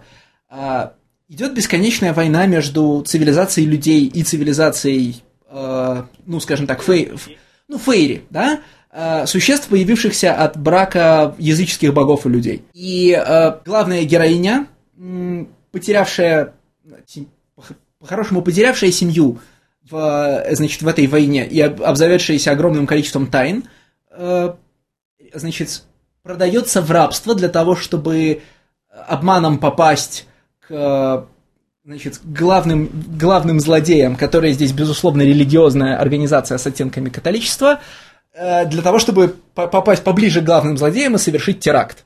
А теракт идет не совсем так, как она рассчитывала. Она узнает очень много, накачивается большим количеством загадок о своем прошлом и отправляется эти загадки разгадывать. И успешно слэш безуспешно разгадывает уже 15 номеров, потому что разгадки только растут и множатся. А в странствиях ее сопровождают э, маленькая девочка с, ли, с, лисьим хвостом, которого она, которую она спасает из того же самого рабства, и волшебный кот, э, который принадлежит к целой цивилизации волшебных котов со своей отдельной политикой и скрытыми планами. Некомансеры. Некомансеры это же гильдия, а, причем эту гильдию среди других котов не уважают. Помнишь, он когда приходит на аудиенцию к, к, к кошачьему политику, которых называют поэты, она ему говорит, будет мне тут еще какой-то вшивый некомансер указывать, в общем, мало, значит, мало, ваш, мало вас кошек душили и все такое. Ну да, да, некомансеры, они же еще боятся, что этот э, кот потом твой что когда ты умрешь, этот некомансер э, не даст твоему призраку куда-то убрать. То есть это с, с, с такой стык э, неко и некромантов, короче. Да, и, и написано это буквально как фантастич... Э, как Final Fantasy или даже более сложные JRPG-шные нарративы, потому что здесь всегда есть планы внутри планов. Каждый персонаж э, преследует три, цели трех уровней. Они, значит, э, каждый человек не то, чем кажется у каждого случайно встреченного персонажа есть, значит, бэкграунд, и он, скорее всего, против тебя злоумышляет. И что особенно необычно, ну, для меня, как для читателя, да, все это еще поверх заш, зашлифовано, ну, заш, заштукатурено большим количеством мрачника. То есть э, здесь полно, навострите уши наши юные читатели, здесь полно расчлененки, здесь полно мата к месту и не к месту, значит, здесь... Э, короче, все, что вы ассоциируете с матюре комиксами, происходит здесь, ну, в среднем раз в четыре страницы, и каждый раз это очень неожиданно, потому что собираются, собираются милые котики и, значит, милые анимешные девочки и говорят друг другу, да пошел ты, да нет, ты пошел, а потом продолжают разговоры о политике. Not really good, is it? На самом деле нет. Ну... Почему Dark Souls-то? Да, Никита, объясни. Ну, я же объяснил, что это, ну, вообще, когда ты говоришь, что X это Dark Souls из мира А, это такой уже мем, да? Все сейчас модно назвать, называть Dark Souls, mm-hmm. да? Да, есть... но этот мем обозначает, что X э, это нечто, обладающее очень высокой сложностью и вызывающее постоянную фрустрацию у пользователя слэш-читателя. Ну, а разве Monsters это, этих чувств у тебя не вызывает? Слушай, на фоне официальных лицензированных комиксов Dark Souls, от которых у тебя идет кровь из глаз и, значит, происходит ну, инсульт. Но это, это, знаешь, правило бойцовского клуба номер один. Лицензионные комиксы всегда плохие. Ну все. Это же... Трансформеры это же... против G.I. Joe. Anyone? Но у да. любого правила есть э, исключения, исключения конечно. Half Century War, да, да, да, да мы это все помним, да, мы все помним. Да, именно так, да. Но я соглашусь с тем, что мне этот комикс э, вызывал определенные негативные эмоции именно от э, не от содержания, а от того, что каждый гребаный номер читается как два или три э, стандартных, назовем так. То есть ты привыкаешь к тому, что стандартный комикс ты читаешь типа, там, за 10 минут. Вот, э, сингл. Слушай, ну это же сознательный ход, мне кажется. Это связано это с тем, насколько декомп... Это, безусловно, сознательный ход. Я не говорю о том, что это случайно получилось или прочее. Это Но очень интересное это... ощущение, да? Сейчас, а... да, я договорю свою мысль, Леша. Я хочу сказать о том, что я только рад буду тому, что я с какой-то историей проведу больше времени. Но для этого меня история должна достаточно завлечь, чтобы я хотел инвестировать в нее в три раза больше времени, чем в какую-то другую. Вот меня э, напрягает тот диссонанс, что я трачу времени намного больше, чем получаю от этой истории удовольствие. Вот с этим я совершенно согласен. Я хотел сказать, что ощущение очень интересное ты привык уже от, э, от мейнстрима в первую очередь, да, что в одном выпуске не происходит ничего много, да, в одном выпуске, ну, в одном флопике сейчас содержится очень мало информации и очень мало сюжетных поворотов. И как бы я в какой-то момент э, подумал, ну, типа, я же могу сэкономить время, я пропущу пару выпусков. Очень нудно читать, я пропущу пару выпусков и по контексту наверстаю, что там дальше, тем более рекап страницы и все дела. Я попробовал, и у меня не получилось. Потому что здесь реально очень много всего накап- накачивают в каждый выпуск, и это в данном случае не плюс. А, вот мы выходим, как это, на наш любимый жанр Леша читает комиксы не так, как Стас. Вот тебе комиксы чисто про историю. Здесь кроме истории ничего нет, да, здесь есть лихо закрученный сюжет, большое количество, ну, этих м- тайн, поворотов, персонажей, все, что хочешь.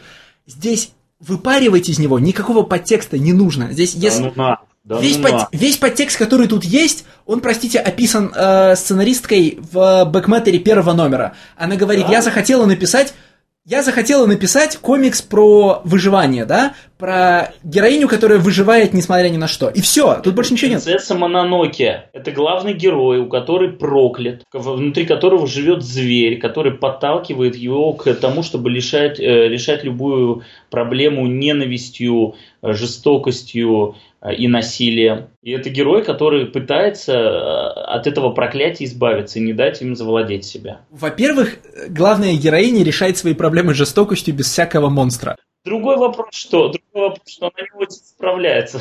В том смысле, что монстр ей мешает только в том ключе, что она хочет втыкать в людей предметы и задавать им вопросы, пока они кричат от боли, а монстр их убивает, и она не может их пытать и допрашивать, да? Нет, но монстр периодически заставляет ее жрать овец, например или русалок там. Она бы не хотела это делать, я уверен. Ну и кроме того, да, э, принцесса Мононоке меньше двух часов. Ты сел, посмотрел меньше двух часов очень хорошей анимации, извлек весь необходимый себе месседж, и в «Принцессе Мононоке» нормально так все с подтекстами, да? И обогащенный ушел в дальнейшую жизнь. Монстрис ты прочитал уже 15 номеров. Я подозреваю, что ты читал ты их больше двух часов. Наверняка больше, да? Не смеши, я читал их не то, что больше двух часов. Мне кажется, я за четыре часа бы их не дочитал. Вот, и что ты из этого извлек, кроме лихо закрученного фантазийного сюжета? Не, я, я не буду спорить. Я про принцессу Мононоки сказал просто потому, что тот подтекст, про который она говорит, это одна двадцатая часть мультика «Принцесса Мононоки». Это то, с чего он начинается, а не то, чем он продолжает. «Принцессе Мононоки» навалом сюжета, э, в смысле подтекста, а здесь его нет. Конечно, да я тебе, ты просто говоришь, что его вообще нет, а я тебе говорю, что у них есть вот эта тема, которую она педалирует и которую она раскручивает. Слушай, ну на стадии, когда главная героиня в пятый раз говорит, э, я, значит, я любой ценой должна выжить и дойти до конца, это не подтекст, это был прямо текст, да? В смысле, тут как бы трудно что-то извлекать, да? невозможно, ну, то есть мы можем э, заняться академическим упражнением, что на самом деле означают эти привидения ктулхов, которые их видят главные герои в смысле эти призрачные боги, да, но они на самом деле означают призрачных богов. Все, они не означают больше ничего. Коли ты затронул тему, Леша, я просто не мог это не сказать. Я отмечу, что у нас уже а, как это в боулинге называется, когда у тебя... Страйк. Страйк это когда один за другим ты сбиваешь. Нет, страйк это с первого раза, а когда у тебя несколько страйков подряд, как это называется? Fuck if I know. Ну, страйк по-английски это также называется. Вот, но я просто не знаю, как по-русски. Ну и, в общем, мы уже четвертый подкаст подряд обсуждаем один комикс, который каким-то образом связан с долбанным Лавкрафтом. Сначала это был Nameless, потом это был Southern Cross, в прошлый раз это был Squidder, а теперь мы обсуждаем Monsters. Потому что тянет их на эту заразу. В смысле... Да нет, потому что мы так подстроили.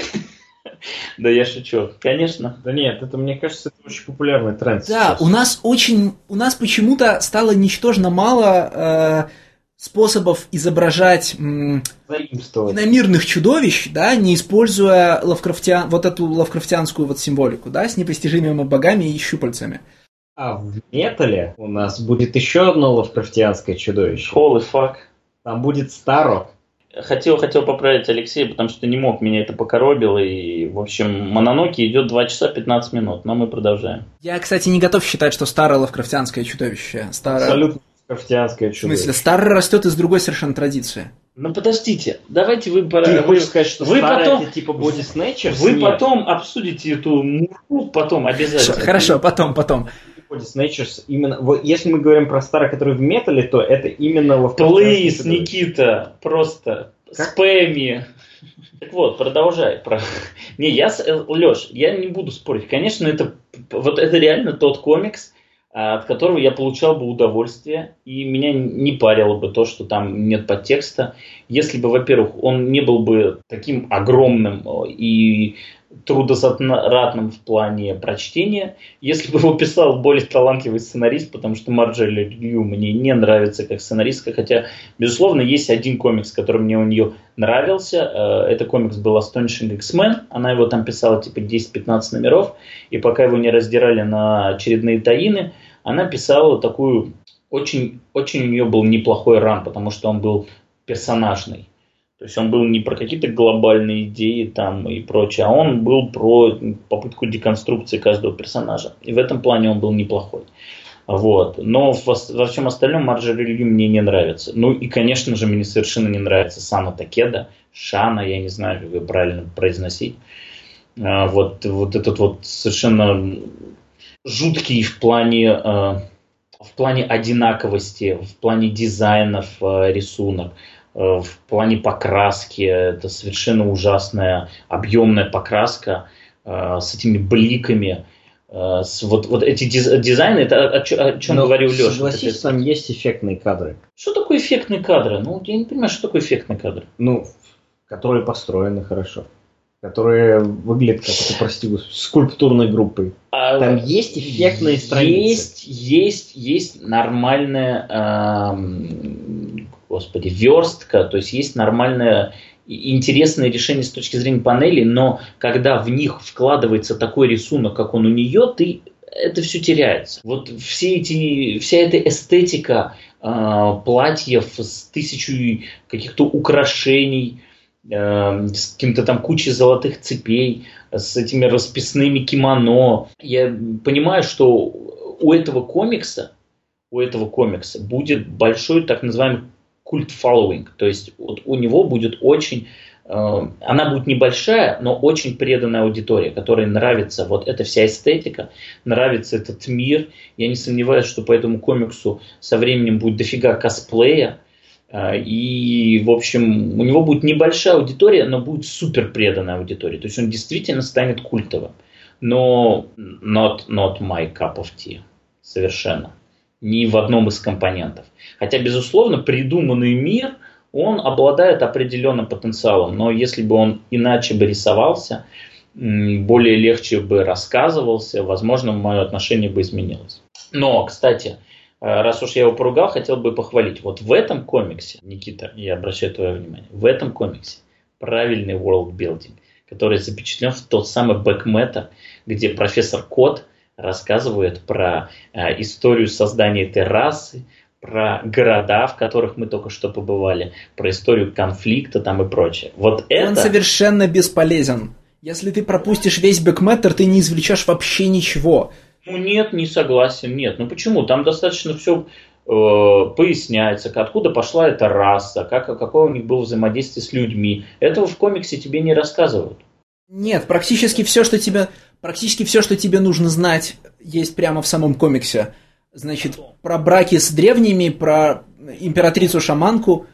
Это потом, после того, как тебе все это рассказали в одном бэкметере. Тебя ввели в курс дела, а дальше ты все, ты, ты, ты понимаешь, о чем речь, и ты спокойно в этом плаваешь. Слушай, я сначала читал комикс, а потом все бэкметтеры. И проблема у меня не возникла. В смысле, ты прочитал 15 номеров, а потом прочитал 15 бэкметеров? Да. Holy fuck. Ну, в смысле, у меня сначала... Я сначала сэкономил время просто тем, что не читал бэкметтеры и решил, что разберусь так. А потом у меня было дополнительное время. Вот э, я раньше тебя понял устройство этого мира, потому что я читал бэкметер. Да, и помогли, сы... и помогли сынку тебе твои ляхи. Ну, в смысле... вот дало тебе что-то знание об устройстве мира в, ну, короче, did it help you appreciate the comic? Ну нет, ну Леша, это, ну подожди, ну ты вот говоришь, что с одной стороны это никак не способствует истории, но worldbuilding, он не всегда должен способствовать истории. Вот он, опять-таки, для тех, кому интересен этот мир. Вот те, кто состав, созда, создают вики, те, кто, кому интересуют какие там взаимоотношения между странами, э, каким образом там поменялся политический строй. Вот нам вдруг показали вот город рыбаков. Офигеть, это интересно. Это такая интересная локация. Мы один номер в ней побыли, и все, и уплыли на корабле корабле, а тебе рассказывают, что вот этот город, который поклоняется там, значит, этим морским божествам, э, значит, он под управлением пираток находится. И вот один раз этот город э, смогли взять, потому что его осаждали с воздуха, а не с воды. Но потом божество, которому поклонялись, она, значит, э, пришла со своими подданными, нахрен всех затопила. Ну, это для тех, кому интересен этот мир. Он не должен ничего твоему повествованию добавлять. Наоборот, все необходимое для повествования должно быть в самом комиксе. А бэкметтер тебе дает объем того, что этот мир не только вот в этой панели, а этот мир широкий. И э, мы рассказываем лишь какую-то маленькую историю. Так в Монстрес в самом комиксе с волдбилдингом все хорошо. За минимум фраз и там э, какое-то небольшое количество экранного страничного пространства, тебе поясняют, кто, там, кто все эти люди, почему эти организации находятся в таких отношениях, что они могут, чего они не могут. Там в самом комиксе этого довольно много, да? И ты там через просто разговоры людей на улице, которые периодически появляются в кадре, да, через какие-то оговорки персонажей, ты довольно много понимаешь о мире.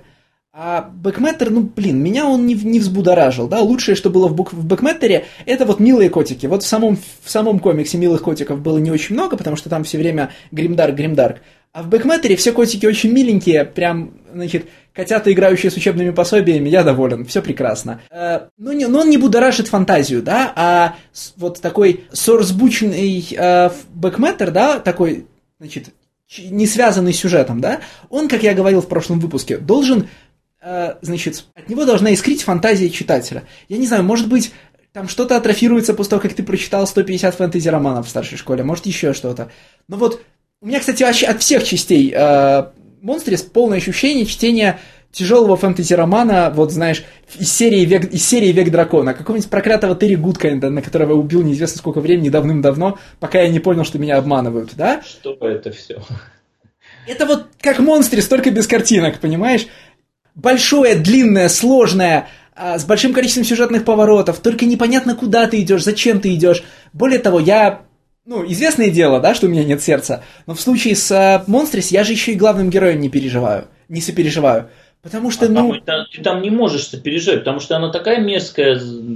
Ну, то есть главный герой здесь а, абсолютно э, скажем так, это тот герой, которого не пытаются окрасить в белый цвет и показать, в какие обстоятельства она попала. Все, что она делает, это ее собственный выбор. И она нифига не белый герой. Она, в общем-то, мерзкий персонаж, от которого, а, от общения, от связи с которой страдают все вокруг просто. Это правда, но мы же большие поклонники комиксов, не знаю, Гарта Энниса. Мы должны быть привычны к страшным антигероям, которые, ну, плохо да. обращаются со всеми вокруг. Тут, кстати, вообще все со всеми плохо обращаются, за исключением пары персонажей, да? Прям вот приятных людей это маленькая девочка с, лисичьим, с лисим хвостом и этот пиратский, большой пиратский тигр, и все. Все остальные, ну, каким-нибудь мрачником занимаются. Самое, кстати, светлое место всего комикса, но, может быть, это оно мне запомнилось, потому что я его с родиной недавно читал, это гигантский морской змей, который осуществляет таможенные функции. Помните да, его? Это, классный, да. это прекрасная страница я вас, я вас мать-перемать не пропущу, потому что у вас мать-перемать, нет мать-перемать пропуска.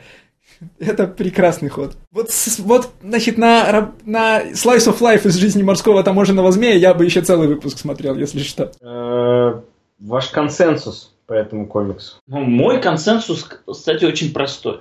Этот комикс вот единственное, в чем этот комикс хорош, это в том, что он, ну ладно, не так, не единственное, это, в чем этот комикс точно хорош, это то, что он очень честен первый выпуск, а это реально беспрецедентная фигня, потому что обычно у имиджа первый выпуск удвоенный, а здесь первый выпуск утроенный. Реально первый выпуск читается как такой маленький, тоненький граф-романчик на 72 страницы. Вот прочитайте первый выпуск, потому что по нему все становится понятно. По нему понятно, что за мир. Конечно, вам все, всего мироустройства никто не раскроет, но необходимых э, намеков, там, необходимых элементов набросают, чтобы вы сразу поняли. Вам покажут во всех э, красотах рисунок, вы прекрасно впитаете в себя весь этот сценарий. И вот если вам первый номер понравится, вот реально понравится, то дальше серия вас будет очень сильно радовать, потому что она дальше именно такая. Со всей этой чернухой, абсолютно неожиданной, с сочетанием в одном кадре э, оторванной щупальцы и маленькой девочки с лисим хвостиком, которая кричит, зачем ты оторвала ей щупальцу, там и так далее. Вот если вот этот весь контраст, вот все это вам понравится, дальше вы будете просто кайфовать с этого комикса. Если нет, все, бегите как от огня. Комикс не изменится. Лучше он не станет точно.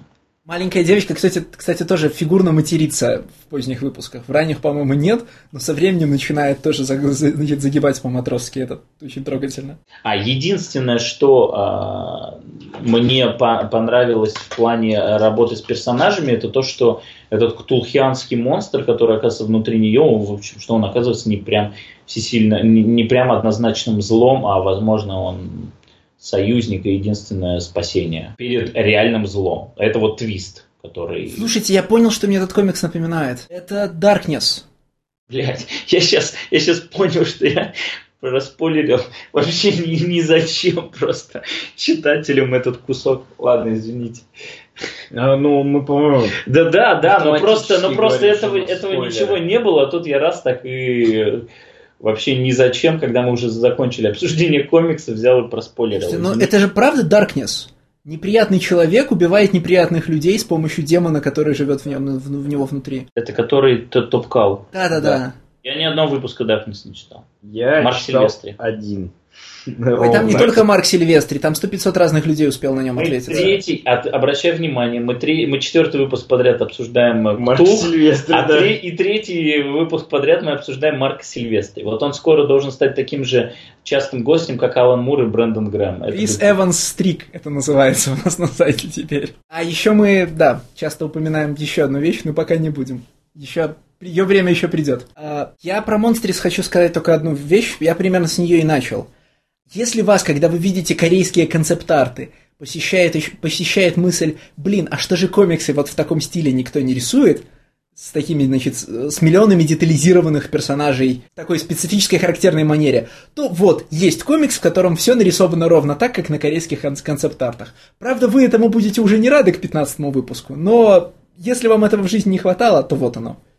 А вопрос. А, вот мне интересно, какую э, этот комик занимает место в текущей э, Social Justice Warriors обстановке. Ой, я ждал этого момента. Я все думал, почему Никита молчит. Я ждал этого момента. Вы еще что-то говорите про трансфобию. Да какую трансфобию? Я просто, мне интересно. Этот комикс... Какая Social Justice подожди, Warriors? Да, ее нету. Да подожди. Ее нету. Мне интересно, как к этому относится... Ладно, я просто О, объясню, да. почему у меня возникает диссонанс. Потому что этот комикс, в котором, в котором на 95% Э, это женские персонажи. Вот все, абсолютно все. Там мужских персонажей пересчитать пальцем одной руки, при том, что персонажей там уже несколько дюжин. Вот. Но при этом все женские персонажи максимально э, сексапильные, у всех там грудь э, третьего плюс размера, и все они объективируются просто от страницы к странице. Кстати, не все, они сильно разные. Ну как сильно разные? Там только главная героиня, которая типа девочка-подросток, еще бы они охренеть, ее бы так рисовали. Нет, ну смотри, там есть... Там есть э, пиратская капитанша, да, которая закована в железо с ног до головы и, значит, э, ну, никак не объективируется камерой, да? Но при этом у нее бюст э, сразу видно какого размера. Я смотрю, я так понимаю, что там Сана Такеда хорошо наследует японской традиции, да, она прям всем раздает воздушные шарики. Вот мне интересно, как это, э, вот эти два факта, они сосуществуют в одном пространстве. С одной стороны, это реально вот комикс, в котором все персонажи ключевые женские, женские, все просто. Все лидеры всех государств, всего, везде женские персонажи. Но при этом они все порно-модели. Ты мне вот лучше скажи, э, в какой момент ты это заметил? Я это заметил сразу же. Я потому что это заметил далеко не сразу. Это очень органично. Я это заметил извини, что я тебя перебиваю, но я это заметил э, про, по первым там 10 страницам что когда, значит, это работорговец э, продает на рынке, значит, приходит одна из этого ведьминого культа, забирает, вторая в ведьмином культе выглядит как еще одна порнозвезда, и все они там порнозвезды. Но при этом все женщины. Я реально вот э, после первого номера поставил себе задачу найти первого мужского персонажа, который будет играть какую-то роль в этом произведении. И первым был вот этот чувак из э, закатного ордена этих фейри двора. который прилетел на крыльях. Закатного двора. Закатного двора. Слушай, ну мне, во-первых, я же говорю, корейские концепт-арты, там, они все, ну, они так, так всегда рисуются. То есть, это не какое-то, мне кажется, это не какое-то намеренное желание нарисовать порнозвезд. Это просто вот, как бы Сана Такеда ради одного комикса руку сбивать не будет, да? Да, это именно так. Вот, а во-вторых, я, я говорю, я довольно поздно вдруг поймал себя на мысли, что в этом комиксе очень мало, значит, очень мало мальчиков-героев. То есть там достаточно органично это все работает. Там нет никаких, э, которые очень любят в правом твиттере, да, феминиста дженда, да. Просто так сложилось, что это сплошь и рядом отношения, значит, это сплошь и рядом отношения женщин, да, подруг, матерей, дочерей, начальниц, подчиненных.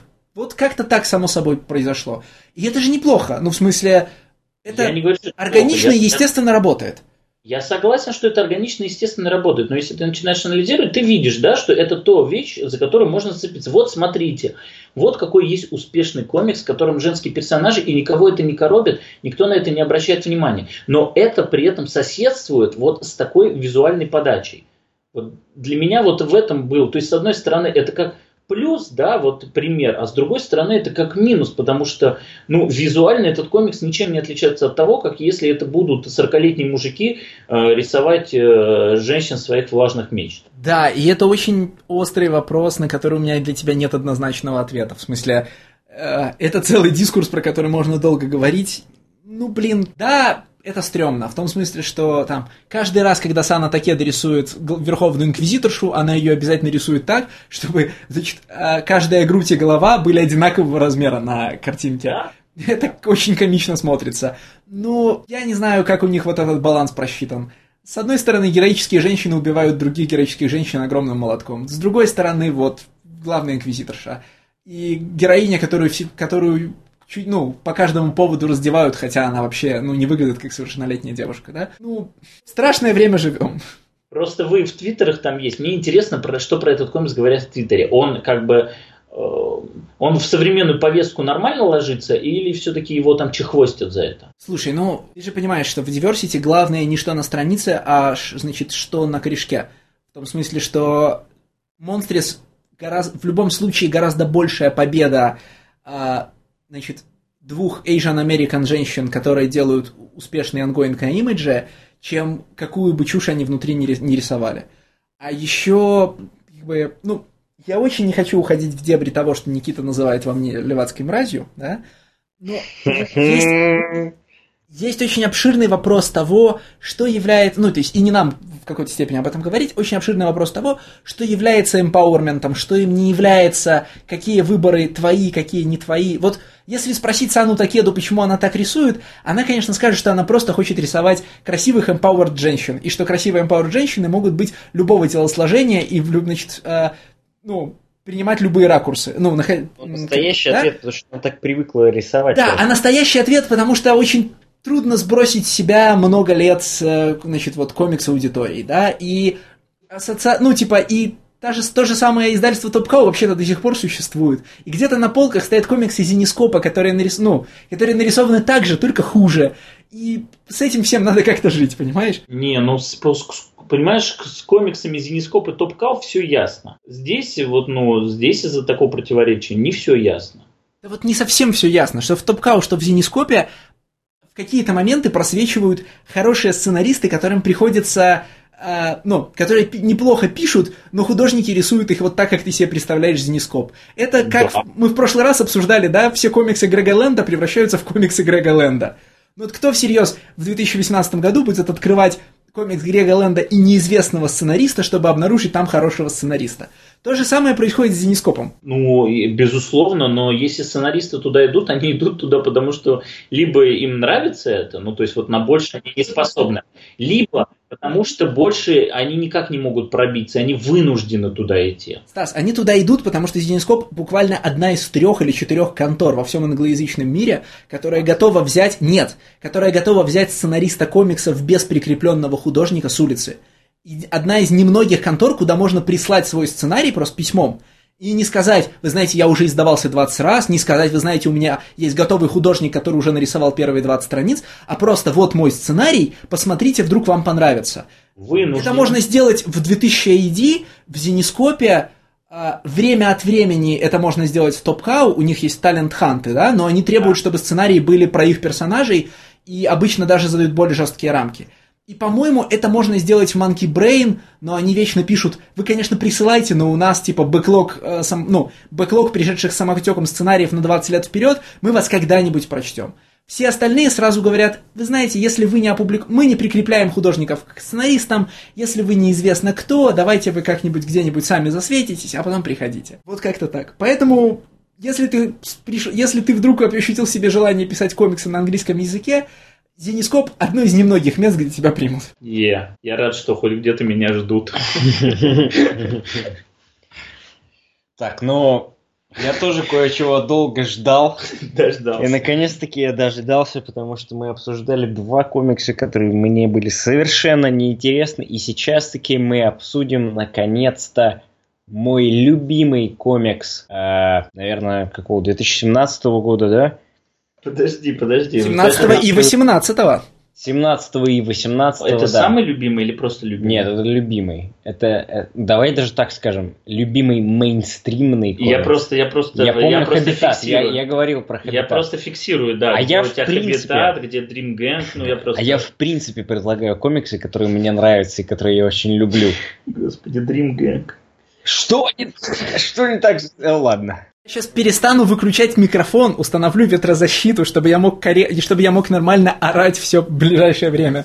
Потому что, ну, Никита, ну нет, ну как? Ну за что? Я ну почему? Держаться. Давайте, короче говоря, я предложил комикс, комикс Event, комикс э, от компании DC Comics, и это Metal. Что-то как-то слабо. Никита, надо говорить, я предложил ивент комикс. Нет, да. нет, нет. Металл. С металлом нету. Это, это все для слабовольных. Это метал именно. Это комикс авторства Скотта Снайдера и Грега Капула. И я могу сказать, что это лучший ивент, который я читал за много последних лет. А ты вот это... запоминал вот эти штуки Скотта Разрушителя Снайдера и там а, да, Грега да. Кровопускателя Капула? Это, это, это херня, это не нужно. Это какой-нибудь интерн придумал а, во время ланча о том, что, чуваки, ну раз у вас комикс про то, как э, металл связывает все мультивселенные DC, давайте, может быть, сделаем по это шутеечку, что и это рок-металл, и у нас еще там вроде как музыка в сюжете завязана, тоже, может быть, сделаем это. В общем, это наносное и не нужно. Про что этот ивент? Да, ивент про то, что... Пожалуйста. Давай, ивент про то, что существует э, в DC Comics существует мультивселенная. Э, как, как и во всех э, как и во всех комиксных издательствах, каждый раз, когда у писателя начинается творческая импотенция, он вынимает из застарелого шкафа, из застарелого сундука мультивселенную. Так вот, в DC эта мультивселенная очень давно существует, в ней есть 52 планеты, откуда вот не 52. Это я все Стасу сейчас смотрю в глаза и пытаюсь вызвать хоть какую-то реакцию. Не, это, это я все знаю про карту Моррисона из да, Multiversity, да, да, спасибо, да, это да, я да. все в курсе. Да, да. Вот, э, существует мультивселенная. А, Скотт Снайдер здесь э, литерали переворачивает все с ног на голову и говорит, что вот смотрите, есть карта мультивселенной Моррисона. А есть то, что под ней. Да, есть то, что под ней. И под ней находится Dark Multiverse. Ну, то есть, по сути, это на самом деле это э, антиметр. Я тебя должен перебить. Я тебя должен Давай. перебить. Ты не вообще, типа... Нет, не про это комикс же. Комикс вот про что. Задумались, задумывались ли вы, дорогие детишечки, куда деваются, сюжет, куда деваются сюжеты вот-ифов и воображаемых историй, когда О, вы их дочитали. Господи, началось. Потому что комикс про... Нет, он, это не подтекст, это, мать его, текст. Это то, что Бэтмен, который смеется, говорит прямым текстом. Нет, нет, нет. Это комикс про то, что на изнанке мультивселенной живут все чернушные вот-ифы, которые издавались издательством DC за всю его историю, и эти самые вот-ифы там гибнут. Что если бы Бэтмен стал Джокером, что если бы Бэтмен погиб и так далее. И Но от того, что они гибнут... 53-я земля, в которой 53-я есть земля не там. темные ватыфы с хорошими Бэтменами. Нет, 53-я земля не там. Если не считать... Я тебе сейчас открою страшную тайну, для чего нужно читать тайины. Или внимательно читать финал шестого выпуска. 53-я земля взялась не оттуда. Все земли, которые находятся в темной вселенной, они имеют минусовые Хорошо, номера. Детектив Чимп, ее нашел детектив Чимп. Они, я не могу понять, где они в какой-то момент пробили Сурс Вол. И 53-я земля... Source, Source Wall они пробили в э, конце шестого выпуска. Да. Они пробивают Source Wall в конце шестого выпуска. Нет, только. они ее пробили на ультима... на этом, на корабле Ультима Туле, и как раз оттуда и притащили. А, на, на который типа летал с киборг и... Да, да, да, да, да, да, да. Именно поэтому, уважаемые как... слушатели, уважаемые слушатели, если вы, не читая ни одного комикса DC, вот сейчас услышали эту дискуссию и ни хера не поняли, я вас Вот- э, вот убеждаю, что поэтому- именно так же, именно в таком же состоянии ни хера не понимания вы будете читать первый выпуск этого ивента. Да, просто. это очень continuity heavy event. И... Для начала Стас сделал фундаментальную ошибку. Он повелся на единичку на обложке. На самом деле, комикс DC Metal номер один это третий выпуск. Я вот сейчас всех Спокойно. Он предупреждаю. из восьми По- номеров. да. спокойно, спокойно. Я никаких ошибок не делал. Мне Никита сказал, прочитай эту лимитку, она вообще бомба просто. Я не, испы- я не испытывал никаких иллюзий по поводу того, что эта бомба является следствием какого-то ангоинга, либо предыдущей бомбы аналогичной и прочее. Но тем не менее, я пришел с абсолютно уникальной повесткой. Я реально, это первый в моей жизни ивент, который я читаю с чистого листа, не знаю Так оно и ничего. должно быть. Так оно должно быть, да. Вот и меня сразу же встречают какие-то гребаные племена 50 тысяч лет назад с тенью Бэтмена. После Правильно. этого нас... э, Ты э, хочешь мне сказать, что ты не читал Бэтмена Моррисона и не помнишь Нет, там это, племя... это, это, пле- это э, меня на племя, племя э, летучей мыши. Это меня не Всё. напрягает. Так, Потом вдруг начинается форменная херня про Justice League, это которая... приключение которая- Justice League. Да подожди ты, дай я хоть объясню. Которая, значит, на какой-то планета Халка, значит, она в какой-то гладиаторском бое для Могула, для забавы. Монгола, да. Да, Монгула участвуют. Все они, значит, э, нейтрализованы. Это сл- супер. Подожди, Это, подожди, это подожди. такая нердовая херня. Это Slice of Life Justice League. Это Slice of Life. Вот, вот первый. Я согласен. Самое начало это... ну Подождите, дайте я скажу. Нет, мы не дадим тебе сказать. Самое Oh начало God. первого выпуска это самая крутая часть всего ивента. Когда тебе показывают, Justice League походя победила Монгула, а потом возвращается домой, и там другие проблемы. Вот Cold Open это лучшее, что есть в ивенте. Леш, самая крутая часть выпуска это где они в баре э, в апокалипсисе уже пьют, и там появляется просто Shining Knight, блядь. Вот это самое классное. А это чем круто? Вот Я объясни не мне.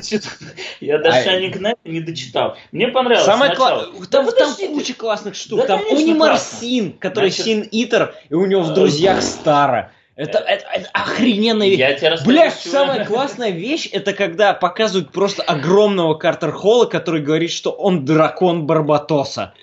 Так Просто вот. и, он, и, он, и он на кузнице миров стоит. Там Стас, ну это же... Ой, Никита, ну это же фантастическая чушь. Это же фантастическая чушь. Мне У вас нравится. нет вкуса. Я согласен, вот про, с куском про вот с куском про Танагар я согласен. Вот типа, когда ты читаешь большие кроссоверы от э, супергероики, ты примерно этого и ждешь. Герои прилетают в другую часть э, вселенной, да, там типа прилетают в Хокмановскую серию, а там сидит Хокмановский злодей, который, пока вы за ним не следили, уже все делишки обделал, приходит Старо, говорит, я тут, короче, решил все свои проблемы, и редакторы в плашках под этой страницей говорят, стойте, а когда он успел это сделать, а авторы им отвечают, да забейте за кадром. Это блестящий момент, безусловно, да? Сделали в Death of Hawkman. Окей, ладно. Да? Ребят, прежде чем мы дойдем до этих офигенных моментов, я хочу понять, я хочу понять, как пережить первый выпуск. Вот меня Так я начал отвечать, ты меня перебил. Я просто не смог. Подождите, это вы меня перебили. Я не смог пережить первый выпуск, потому что он начинается, опять-таки, вот Justice League нам показывают, как нейтрализовать. Там такая нерд инфа идет. как мы нейтрализовали Супермена? Мы заточили тысячи сил, тысячи красных солнц ему в броню. Как мы заточили этого там персонажа? Бля, мы это сделали... на одной панели идет. Как мы, Чё как, ты ноешь, Как а? мы заточили чё, э, зеленого фонаря? Мы его запихнули в черную дыру, которая, значит, в этом костюме. Окей, окей. Бля, no если бы это был комикс про X-менов, Но ты, бы, потом- ты бы точно что, блин, вот этот писатель, Я, он никак- я бы никогда он- в жизни он- его не посоветовал человеку, который не читает комиксы про X-менов, такую херню Он читать. так, он Вот. так точно описал силы X-менов, вот а, адамантиевый А потом- скелетон Росомахи А как? обернули в, там, в мочу Но- говна. но как, как, значит, они смогли это победить? Потому что э, прихвостень Могула, он, значит, оставил им возможность нажать на кнопочку и превратиться в Power Rangers Это не прихвостень, робота. он заложник. Да мне похер кто он.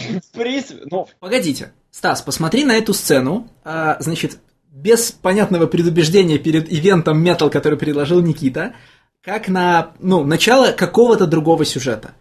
А, мне, например, это очень напоминает сери- сериал «Бэтмен э, Brave and the Bold», да, который самый детский. Какой-то большой ивент открывается небольшой сценкой, именно. а, про да. совместные действия э, Justice League, которая побеждает какого-то злодея, причем побеждает она его совместными действиями. И, Это будни. и более Just- того, да, это, это такие будни, которые ты рассказываешь, э, когда тебе 9 лет, размахивая журналом. Типа, они сражаются на Именно. гладиаторской арене, а потом строят Да, да. огромного робота, Да, огромного да, робота. Я не осуждаю это, я просто говорю, с чего меня этот комикс встречает. С Чем меня этот комикс Он встречает? тебя встречает буднями Justice да, League. Окей, Он тебя Justice Встречает он тебя тем, что Никита тебя обманул, и ты не прочитал первые два выпуска. Это уже Но другой разговор. на самом деле их можно по большому счету и не считать. Потому что они Я- чудовищные. Ну, Потому что да, Dark Days чудовищные выпуски. Да. Абсолютно. а- они как это? да. Ты закрываешь любой выпуск и говоришь, у меня миллион вопросов. И это Нет. Мне Да, В смысле миллион вопросов? Нет, у меня миллион вопросов к Скотту Снайдеру, который чертову тучу лет пишет Бэтмена и все еще не может решить, как ему писать Бэтмена. Э, Я тебе могу сказать, э, что Скотт Снайдер э, решил для себя, как писать Бэтмена где-то на середине своего же... Я не беру Black Mirror, да, в котором он писал Дика Грейсона в то время, пока Грант Моррисон писал, ну, соответственно, Бэтмен и Робин, да. То есть стран его на Detective Comics. Я беру именно его Бэтмен, когда вот уже перезапуск 2011 года, он решил для себя где-то в середине писать Бэтмена важно. Очень важно. Вот И для Скотта Снайдера В смысле, очень... Бэтмена важно пишет с самого начала. Я хочу оставить след в истории Да. этого персонажа. Поэтому появляется 13 этаж из Совы. Я хочу оставить свой след в Так долбанной я про DC, это только что и говорю. DC Universe. Поэтому я придумаю новую мультивселенную. Я про... Я про... А чем это он не придумывает новую мультивселенную. Еще раз, да, он, приду... он не придумывает новую мультивселенную. Он просто говорит, что есть место, куда уходят все закончившиеся вот-ифы. И поскольку большинство вот-ифов заканчивается очень чернушно, это место, ну, типа в этом месте остаются только очень плохие персонажи. Там ничего хорошего нет, там есть только злобари, которые там гибнут. И... э, э, а, и тут я хочу говорить про Моррисона, но про Мори... к Моррисону хочу вернуться позже. Для начала у меня есть другой рент касательно Снайдера. У меня есть... Вот, поправь меня, Никита, как только я закончу, но не в середине. Давай, давай, давай. А, у меня есть ощущение, что Скотт Снайдер учился писать комиксы у Джеффа Джонса. Прям вот брал и учился. Потому что, во-первых, а, два года... Кстати, да, вот а, концом металла фактически заканчиваются два года с выхода Реберса. Мы два года, на, ну, когда выходил Реберс номер один, они на всех присухах говорили, что Реберс это такой план на два года вперед. Масштабная инициатива, последствия которой вы услышите за два года. Прошли два года, хрен там плавал, ничего мы не увидели пока. Нас ждут только анонсы того, что происходит впереди. А, Но вот я о чем. Когда, мы обсу- Когда у нас был подкаст про Реберс номер один, а, ты там говорил очень правильную вещь, хорошо суммирующую авторские комиксы Джеффа Джонса. Джефф Джонс пишет комиксы про то, какие его любимые герои охренительные. То есть, а, там, Green Lantern Rebirth это не комикс про... Это комикс ни про что, кроме того, что Хелл Джордан офигительный со всех сторон. И Скотт Снайдер пишет Бэтмена офигительного со всех сторон. Вот он офигительно обходит всю лигу на поворотах. Вот он офигительно строит Не офигительные совсем, планы. Не совсем. Смотри, я тебя тут прерву. А, да, а, абсолютно верно ты подметил, что Скотт Снайдер учился писать вот большие комиксы у Джеффа Джонса, потому что ну, Джефф Джонс это авторский голос DC, который уже 100% только с DC ассоциируется, и в принципе его стиль э, ну, достаточно узнаваемый и достаточно легко понятный, авторский, он, ну, мне кажется, уже становится хаос-стилем для других э, писателей DC уже, ну, долгое время.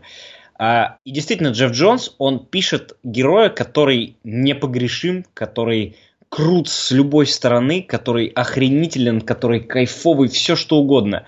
Но у Снайдера есть небольшой твист на вот эту систему. Он пишет сомневающегося в себе героя, он пишет рефлексирующего героя, он пишет страдающего героя, который, несмотря на все эти рефлексы, несмотря на все эти страдания, несмотря на все эти эмоции, несмотря на все эти, простите меня за это слово, ангст, все равно охренителен. Потому что сменился стандарт офигительности героя, нет? Ну, потому что теперь, чтобы быть офигительным, нужно быть рефлексирующим.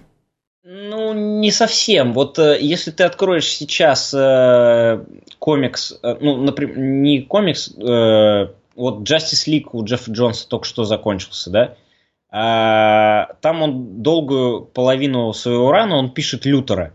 И у него Лютер ну, вообще нифига не рефлексирует, он все равно охрененный. Он все, он, он все равно охрененный. Его там раз пять, за, наверное, за ран на Justice League его засовывают в а, это лассо правды, и он там говорит, да потому что я охрененный.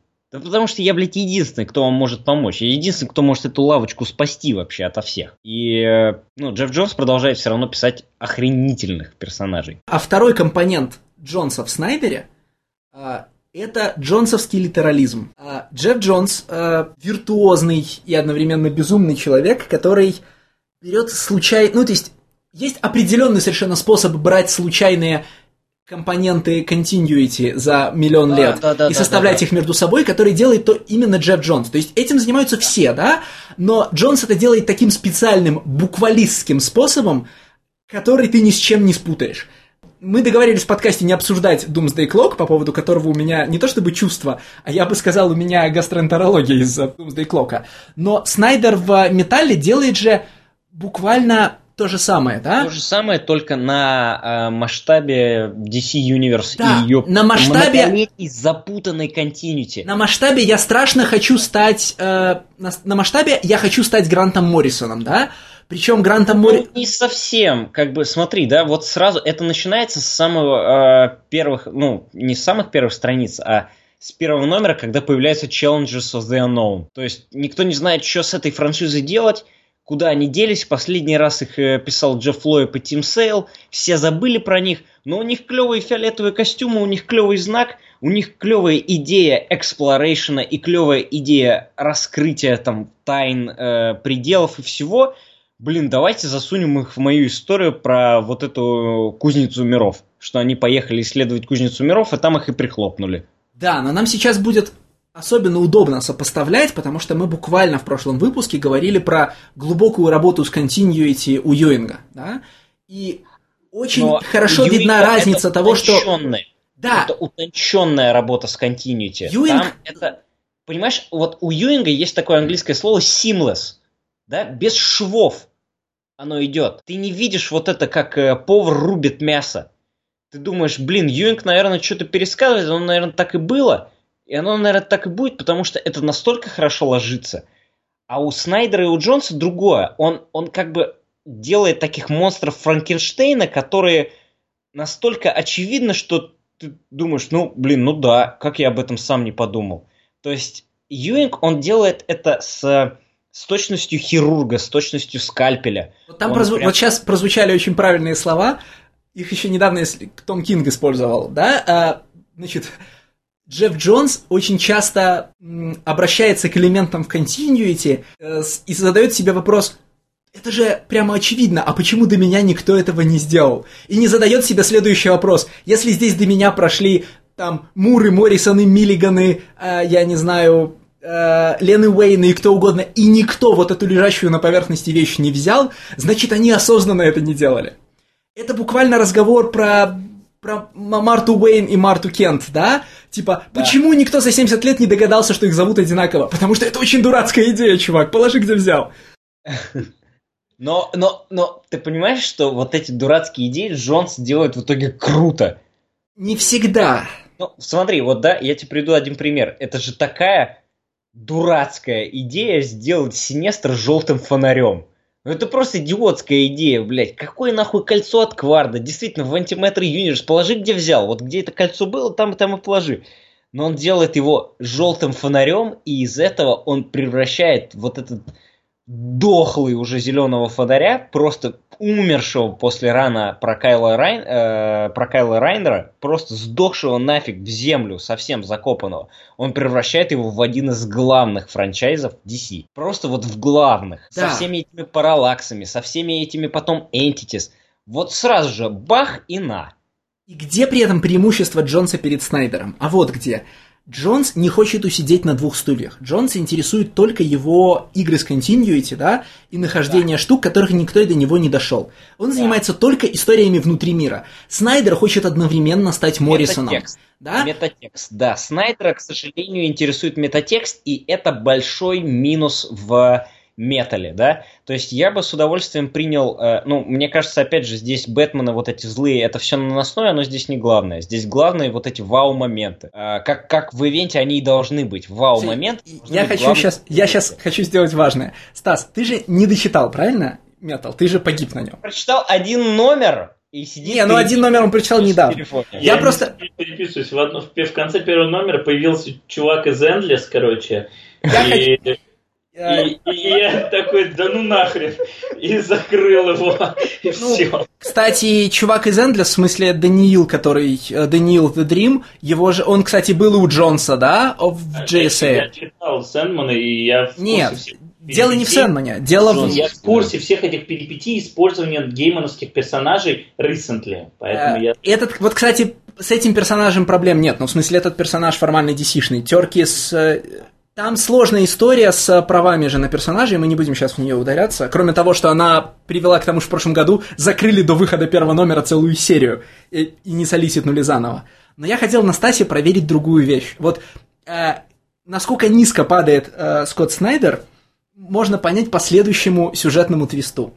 Значит, э, Стас, я тебе перескажу выборочно, ну, последовательно одну из сюжетных линий э, события DC Metal. Я, кстати, так и не так. рассказал сюжетной линии для читателей, я это, это не важно. сделаю. Это никому это не важно. важно. Это важно. Я, а мы к ней вернемся, потому что я хочу сказать, что Скотт Снайдер ну, с жопой читал Моррисона, но это чуть позже произойдет. Так вот, Стас, смотри, что происходит в комиксе DC Metal? В какой-то момент э, плененный страшными злодеями Бэтмен, э, значит, э, видит грезы о том, как его сын и сын, как они, значит, как они с Кларком Кентом, с Кларком Кентом попивают пивас, а их дети для них играют на гитарах, изображая из себя рок-группу. Это Бэтмен видит грезы эти. Это надо вот не жопой читать Снайдера, это Супермен видит. Я оговорился, грезы. погоди. Дело не в этом, дело же в нотах сейчас будет. Значит, смотри. И он играет и, значит, Дэмион Уэйн играет э, мелодию из э, телесериала про Бэтмена 60-х, которая на-на-на-на-на-на-на. Да? Значит, э, потом, когда э, главные герои спас... значит, когда главные герои спасаются, мы узнаем, что это было не просто, э, что значит, это было не просто так, а у главной троицы есть специальные э, код. Есть специальный код, который они отправляют друг другу в случае тревоги. То есть, например, если Супермен в опасности, он отправляет код э, БД, Брюс Диана. Если э, Бэтмен в опасности, он отправляет код CD, Кларк Диана. Э, немножечко тебя перебью, он отправляет код Carpe Diem. Да, ну на самом деле да. The day, но Кларк и Диана, понял? Сиди. Да, я понял. Carpe Diem. Это ж заебись! Подождите, значит, чтобы отправить главные буквы. Значит, а, потом, когда герои встречаются, а, Бэтмен говорит, нет-нет, я не отправлял код Кларк Диана, то есть Carpe Diem, который ты услышал в видении. Надо было слушать ноты, которые играет мой, значит, мой сын, потому что я отправлял код э, Д, а потом С, ну по-русски говоря Р, а потом До. В смысле, э, я отправлял код, я отправлял код в обратном порядке, чтобы ты понял, что не надо идти на помощь. И этот код буквально звучит DC, DC, да? Потом проходит несколько номеров, и мы видим э, в, спец... в тайине, который, в которой, блин, попросили две страницы написать, мать его, Гранта Моррисона. И попросили написать только потому... Попросили написать только потому... Э, ты не читал, Никита, ты там Я не читал ни одного таина. Так вот, есть, значит... Это, это правило номер один. Я тебе тоже расскажу. Значит, смотрите, есть таин Wild Hunt, в котором, появляя, в, в котором раскрывается история того, как э, детектив Чимп пришел на помощь в конце.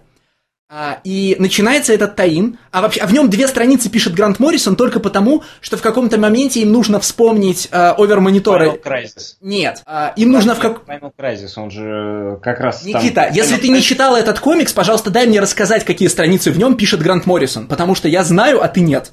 Каково? Окей. Да? В таине Wild Hunt Грант Моррисон пишет две страницы, на которых, э, значит, на которых одного, про, один из персонажей вспоминает про овермонитора Никса Уатана из Мультиверсити. Вот эти страницы пишет Моррисон, это видно. А, потому что во всех остальных комиксах они спокойно вспоминают Final Crisis без всякого, Никс, без всякого Моррисона и всякого Никса Юатана. Но, видимо, за Никса, значит, Моррисон держится крепко. Так вот, а, Детектив Чимп в, в, в Таине «Дикая охота» вспоминает, а, значит, вспоминает свое цирковое прошлое и вспоминает, как его били и заставляли на аккордеоне играть мелодию из двух нот. Ре-до, ре-до, в смысле DC, DC. И потом оказывается, что это его воспоминание, это сигнал к нему, значит, от героев, э, чтобы он осознал, что единственный, кто может спасти ситуацию, это он. D детектив, C чимп. That's fucking great. Holy fuck, That's yeah. fucking great, man. Это капец, понимаете? То есть, типа, все, что может спасти наших героев, это DC, DC. Мать его на, нафиг. Это очень круто. Нет, это не очень круто. А потом, а потом все событие заканчивается чем? Оно заканчивается тем, что всем людям на земле, ну, что всем людям на земле нужно вспомнить о героях, объединиться в своем душевном порыве к ним, и если они продолжат любить своих, своих великих супергероев, то есть Супермена, Бэтмена и Вандервумен, то вселенная, исполняемая нотами DC, DC, выживет, и антимузыка ее не разрушит. Это, ну, блин, э, это чудовищный метатекст, да? Метатекст про то, что вы должны очень любить наши комиксы и покупать наши комиксы. Понимаешь, да? Грант Моррисон пишет метакомиксы про то, что надо любить супергероев, а Скотт Снайдер написал комиксы про то, что если мы все не сплотимся в любви к DC, DC погибнет. Я согласен с тобой, что э, метатекст в этом комиксе, он не нужен и он, э, ну, отвратителен, да? И ну, когда я начинал только читать комиксы, я думал, что самой большой проблемой здесь будут как раз наносные вот эти злые Бэтмены, которые сделаны только для э, привлечения людей, которые любят ватыфы, таины, что угодно, да, вот, э, а давайте как-нибудь Спайдермена в черном костюме изобразим, а давайте в зеленом, а давайте в синем, а давайте в серо-бурмалиновом. Но вот э, где-то к серединке, когда они прибывают как раз вот это в Orrery of Worlds и в кузницу миров, э, когда их э, Dream of the Endless, он их скидывает в книжку. И Кстати, весь... про э, кузницу миров. Ты помнишь, что помимо кузницы миров им нужно отправиться в House of Ideas? В House, да. мать его, of Ideas. Да. Это, конечно, да. в смысле, когда Моррисон писал мультиверсити, я уверен, что он, ну, типа, он это делал не для того, чтобы в House of Ideas кто-то ходил. Он просто в центре карты разместил House of Ideas, ну потому что действительно все 52 земли DC происходят из дома идей. Ну, блин, понятно почему, да? Потому что так называется издательство. Но он, по-моему, не думал, что кто-то туда физически пойдет. А, да, я думаю, что... Ну, хотя, может, и думал, не знаю. А, но я согласен, да, метатекст, он а, несколько портит как бы впечатление от э, просто бушующей ивентности этого комикса. Но э, метатекст это, скажем, уже такой стейпл э, жанра ивентов, к сожалению, да, они все обязаны быть с метатекстом, и я могу сказать, что в э, метале он не самый, так скажем, корябящий меня, да. Ну, коробит есть... не метатекст, коробит опломб, да? Скотт Снайдер пишет, Скотт Снайдер буквально большими буквами пишет по своему комиксу «Я занимаю место в истории». Да, и... так он во всех своих комиксах сейчас это пишет. Это как нормально. Бы, так не рано ли он задембелевал-то? Не, не, не рано. В том-то и дело, что не рано. Я, я уже, понимаешь, вот с этой э, особенностью авторского стиля Снайдера я уже свыкся. И свыкся я еще с ней на Бэтмене. Что вот все, что я пишу, очень важно, это войдет в аналы истории, и потом авторы через 20 лет будут референсить и подтекстить меня, и метатекст сделать на меня, потому что я вот тот самый важный писатель, который сделал самого важного Бэтмена, который сделал самый важный ивент и так далее и тому подобное. Они, конечно, не будут, потому что они будут отталкиваться от Джеффа Джонса, который реально самый важный писатель в DC, и, ну, как бы, это не Грант Моррисон, к сожалению, да, или к счастью. Они будут отталкиваться от Джонса, от Снайдера это, ну, так, как бы, человек, который делал перезапуск Бэтмена. Он, в том-то дело, что он не войдет в аналы истории все равно, хотя он очень хочет войти туда. А я в своем прочтении Metal в первую очередь обращаю внимание на то, как, на то, как классно построен этот ивент. То есть метатекст это как концовка, как завершение, она, она была везде. Она даже в Secret Empire есть метатекст, прости господи. Ну, то есть в самом плохом ивенте, который я читал за последнее время. Или, может быть, Civil War 2 хуже. А чем тебе нравится развитие сюжета? Ну, то есть завязка мне в металле, допустим, нравится. А развитие? А, смотри, я в принципе... Завязка нравится, то, где я отвалился. Дальше хуже. Не, ну, Стас, во-первых, ты прочитал, я же говорю, ты прочитал третий выпуск, а не первый. То есть ты пропустил базу, которая могла бы помочь. База нахрен не нужна, на самом деле. Вот эти Dark Days Forge и Dark Days Casting, они на самом деле не нужны. Во-первых, смотри, вот, Леш, я тебе пытаюсь... Не, не дал договорить, правда. Ладно, давай, хорошо. Я говорю, что мне в завязке нравится во многом, конечно, мета-посыл, но, значит, а, как устроена завязка в двух словах, да? Бэтмен хочет добраться до разгадки колоссальной тайны, в которую перед этим пропал Картер Холл и сказал «за мной не идите», из-за того, что Бэтмен не может остановиться и разгадывать тайну до конца, он открывает портал в другой мир, из которого приходят, значит, приходят чудовища. Да? И все эти чудовища это клоны Бэтмена, ну, в смысле, разные варианты Бэтмена. На обычном уровне, потому что вся DC-вселенная пропитана Бэтменом, это написал в финальном кризисе Грант Моррисон, а на мета-уровне, потому что все, депрессив... значит, все депрессивные вот про крушение реальности, они в большинстве своем про Бэтмена про Бэтмена-вампира, там, Бэтмена-Джокера и так далее. И это хорошая, ну, типа, приходят, приходит много злых Бэтменов, потому что мы любим Бэтмена, да, и начинают сражаться с героями. Это хорошая завязка. А дальше начинается странное. Дальше в Готэм прилетает гора Никита. Потом эта гора становится никому не нужна. Потом все летят на Танагар. Гора в первом номере же. Гора в первом номере. Правильно, но эта гора не пропадает. Да, но эта гора никому не нужна. Они на нее не идут. До нее никто не доходит. В смысле не идут? Они, они до нее дошли. Э, гора, понимаешь, фиг горы в том, что это просто корабль Challengers of the Unknown. Все. Эта локация существует, чтобы их познакомить с э, леди Блэк Хок и достать какие-то артефакты Challengers of the Unknown, понять, что Слушайте, там не только Картер Холл туда улетел, но еще вот эти вот чуваки улетели. Леди Блэкхок, они тусуются в основном на ее острове. Э, вот они сразу же после того, как они посидели эту гору, этот космический корабль Challengers of the Unknown, они отъебывают на эту гору. Сразу же. Ой, не на гору, а на остров Блэкхок. Да, но можно без корабля было обойтись. Это на, на центрального демона это никак не влияет все. Он там просто сидит потом на этой горе. Любой ивент существует э, еще и для того, чтобы запустить новые серии. Challengers of the Unknown, я, ну, ее, по-моему, объявили как серию, да? По-моему, да. Вот, это новая, да, там даже рисует Энди Кьюберт, по-моему. А, это, это новая серия. И вот это еще одни те исследователи вселенной, которые полетели в этот Forge of the Worlds, там и сгинули. И вот сейчас, так как мы разрушили этот Dark Multiverse, разрушили Source Wall, вот у нас новый появится. Это просто еще одна заве... ну, одна э, один, точно так же, как эти Immortal Men, которые там весь комикс практически ничего не делают, кроме ненужной э, схватки. Ну, как не нужна? Она тоже, она ивентно нужна, но сюжетно она не нужна. То есть схватки Дианы с, э, я имею в виду Wonder Woman с э, Черным Адамом. Потому что все любят Черного Адама еще с Infinite Crisis, потому что No More... со времен э, Дуэйна э, Джонсона Скалы. Эх, господи.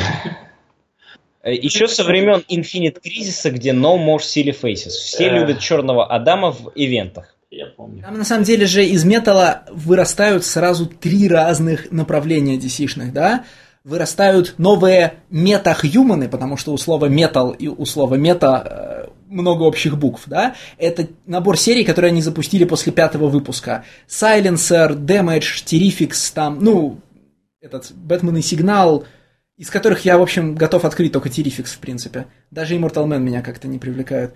А, это первое. Второе. Прямо в конце э, DC Metal, и вот за это я ненавижу современные ивенты, прямо на последних страницах предыдущего ивента анонсируется следующий, да, про этих, про загадочных судей, которые придут и всем все дадут. А... Я не читал эпилог, потому что он нарисован Микелем это, Джанином. Это, что, как у, это не как, Микель Джанин. Хикмана в Infinity, где эти билдеры в конце. Да-да-да, точно так же. Это, кстати, не Микель Джанин, это другой человек, который также плохо рисует. Я даже, я еще, я рассчитывал, как бы, что про это будет шутка, я потом пошел смотреть, кто рисовал этот э, финал, я и это кто-то другой. Микель Дженни, но он просто Нет. выглядит точно так же, как Микель Дженни. Да, но это какой-то другой человек. Потому что киборга он рисует толстым. Это какой-то другой человек освоил позер, понимаешь? Киборг. Вот, вот этот киборг-негр, который... Баскетболист. Ну, который... который... Футболист. Ну, да, да один киборг в DC, ну зачем вы объясняете это друг другу? В, киб... в DC один киборг, господи. Я в курсе, кто такой киборг, но я не знаю. Но он, он толстый там, понимаешь? Я вот он, понял, он толстый, футболист. как, как амбал. Я понимаю, он должен быть накачанным шкафом, а он толстый. Нет, Слушайте, он, мне он кажется, обсуждение внешности, внешности чернокожего человека отвлекло вас от моих слов. Давай. Да, значит, вот во-вторых, во, в, в эпилоге, как я уже говорил, анонсируется следующий ивент и хикмановские билдеры, только на самом деле они называются там судьи, и им нужна будет помощь овермонитора, чтобы с этими судьями разобраться. Еще они в, в эпилоге анонсируют большое количество локальных ивентов, потому что там происходят видения, э, ну, в смысле, по-моему, кто-то рассказывает о видениях, которые у него были, по-моему, Бэтмен, конечно, и он там видит всплытие Атлантиса, нов, значит, э, каких-то, типа, новый пантеон, с которым будет драться Вандервумен, еще какие-то угрозы. Короче, там идет такой традиционный разворот, что будет в разных сериях после того, как это случилось. Так это тоже нормально. Это Поверх тоже... всего этого, они еще говорят, что они пробили Source Wall, и там открылось бесконечное количество новых вселенных помимо 52, и бог его знает, что из них произойдет. Пока привезли обезьянок, может еще кого привезут. А, блин, такое количество стульев, на которых одновременно пытается усидеть этот ивент, ну то есть, в отличие от блин, в отличие от любого ивента со словом «кризис» в названии, эта штука не читается как отдельная книга. У нее потому что уши торчат в одну сторону, ноги в другую, там, корни растут отсюда и врастают туда. Я не представляю себе, как можно взять вот э, сборник DC Metal и прочитать его с удовольствием сам по себе. Я с удовольствием прочитал именно так его, без всякого таина, и для меня это, э, ну, прям идеальный ивент который сейчас Заметь, вышел. я в рассуждение включаю только один таин, а, в котором, значит, э, написано странички Грантом Моррисоном, да, и фигурируют Я могу тебе сказать, что вот когда в шестом номере там э, прилетает на Ультима Туле э, Киборг и Детектив Чимп, мне было вообще насрать, что они делали все это время. Я тебе могу честно сказать, у них просто в панельке одной написано, что они едут вот туда-то и делают это. Все, а Таин к этому ничего не добавляет. В Таинах не описано, где они были. В Таинах есть только прошлое детектив я Чимпа. Я воспринял как стандартный троп Deus Ex Machina, которого в этом комиксе, ну, наверное, 15 раз появляется. Как стандартный троп Deus Ex Machina, вот все, как бы все закончилось, герои наши побеждены, и вдруг прилетает на синем вертолете волшебник. Никита, правильно, только Deus Ex Machina это не троп, это оскорбление. Если у тебя развязка сюжета работает с помощью Deus Ex Machina, да, это плохо. А здесь ты, как правильно замечал, это происходит 15 раз. Потому что Снайдер в каждом номере два это раза... Это нормально для ивента. Для ивента Deus Ex Machina это не оскорбление, это нормальное... Подожди, ты мне просто хочешь сказать, что Жигули отличная, Жигули отличная машина, если сравнивать с отечественными аналогами, да? Ну, это правда, но это никому не делает чести. И вот, кстати, другая беда. Вот э, скажи мне, как человек, которому нравится Снайдер и которому понравился Метал. Не, мне, я не говорю, что мне не нравится Снайдер. Ты обратил внимание на... Я понимаю, что ты не читал эпилог, и поэтому этот эффект немножко, значит, скрадывается. Ты обратил внимание, что э, все, что не касается центральной линии в DC Metal, это такая... Короче, это Снайдер готовит себе почву для того, чтобы писать Justice League. Это его э, а, конечно, да. Как это, это сказать? Это его прослушка перед читателями, будет ли он хорошим сценаристом Justice League. Я только хотел это сказать, что именно это очень Justice League ивент, несмотря на то, что он все равно центрируется на Бэтмене и в какой-то степени на Хокмане, да? Нет, дело не только в том, что это Justice League ивент, а в том, что, например, там посреди ивента кадр входит э, Маршин Мэнхантер, все ему говорят, а ты где был? Он говорит, ну, я тут делами занимался. Это тоже... Это еще одна Deus Ex машина, кстати. Да, ну слушай, ну это же, блин, вот мы ругаем... Это нормально. Никита, мы ругаем э, сценаристов, которые делают комиксы, чтобы потом сделать из них сериал, а здесь перед нами комикс, который нужен для того, чтобы сценаристу дали другой комикс, и чтобы читатели его радостно встретили. Что в этом нормального-то? Не совсем, не совсем так. Это я не могу сказать, что это прям, да, ну, проба пера, да. Прослушка, это больше подходит, это, да, такое вот, э, как это называется-то, когда актеров смотрят. Ну, прос, в смысле прослушивание, кастинг. да, ну кастинг. Да. Но только Там перед кем это... Есть даже, даже, даже, даже комикс так один и называется, Dark Days Casting. Но перед кем этот кастинг-то? Хотя, кстати, да, шутка кастинг отличная. перед высшими силами DC. Вот. Высшие силы DC принимают такие решения не, в, не за месяц. Вот знаешь, какие решения принимают высшие силы DC? Выпустить все, та, все спин металла, ну вот эти все, Terrifix, Damage и прочее, за месяц до выхода шестого номера, когда еще непонятно, откуда они все взялись. Потому что, видимо, высшие силы DC прочитали шестой номер и поняли, что это ухудшит старт проклятой серии Damage. И поспешили выпустить Damage и Immortal Man раньше. Ну, я тебе могу сказать, что на самом деле, по большому счету, вот эти серии, которые выходят из э, Dark Multiverse, их можно было выпускать прямо сразу же. Их можно было не выпускать вообще. Ну, слушай, там все-таки Silencer это Pet Project Рамит, из которого он уже свалил. Да, конечно, а в Терификах есть Том Стронг, потому что еще не, вот, э, недостаточно Алан Мур, э, знаешь. Да, вот. потому что еще Алан Мур недостаточно. В Immortal Man появится этот э, бородатый Swamp Thing вообще, по-моему. Именно в Immortal Man.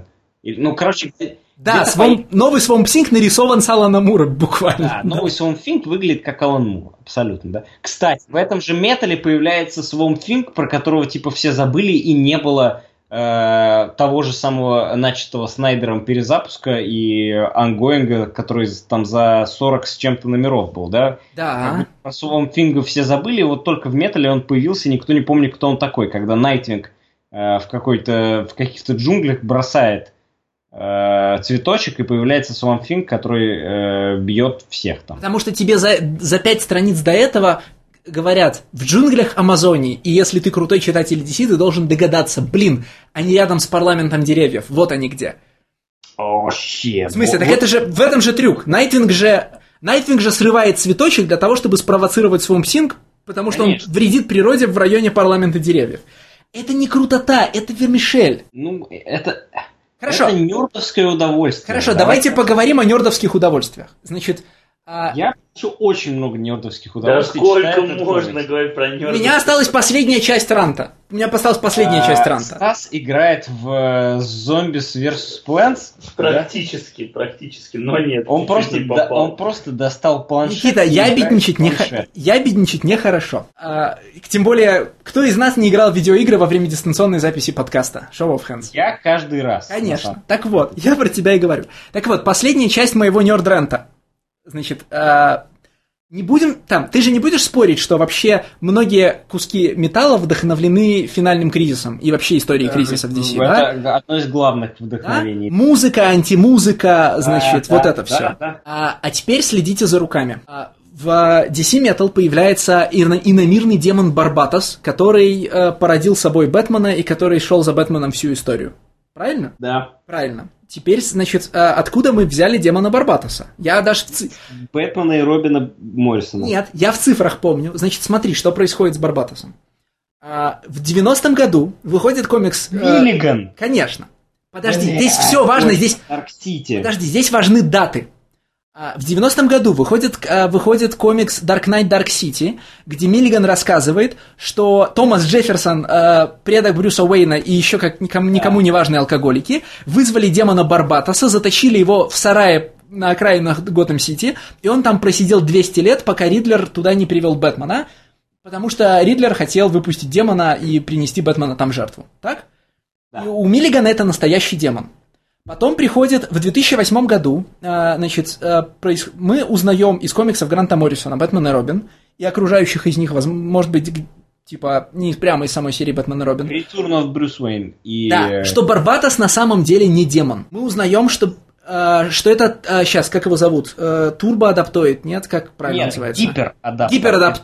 Что это гип... Но по большому счету это, это Darkseid на самом деле. А, что, короче, что, значит, гиперадаптер, сетевой фильтр Дарксайда, так сказать, преследует, да, да, да. преследует Бэтмена, когда тот идет через время назад, ну, когда он возвращается, да? Чтобы уж точно его докончить. И, и, защ... и, поскольку, и поскольку он его преследует через разные периоды, он трансформируется под влиянием этих периодов у Бэтмена, и когда он, наконец, приходит в современность, он приходит в события комикса Dark Knight Dark City, ну, в смысле, он приходит в 19 в 18 век, где э, предок Брюса Уэйна открывает дверь сарая и видит демона Барбатоса. И на самом деле он видит э, турбоадаптер.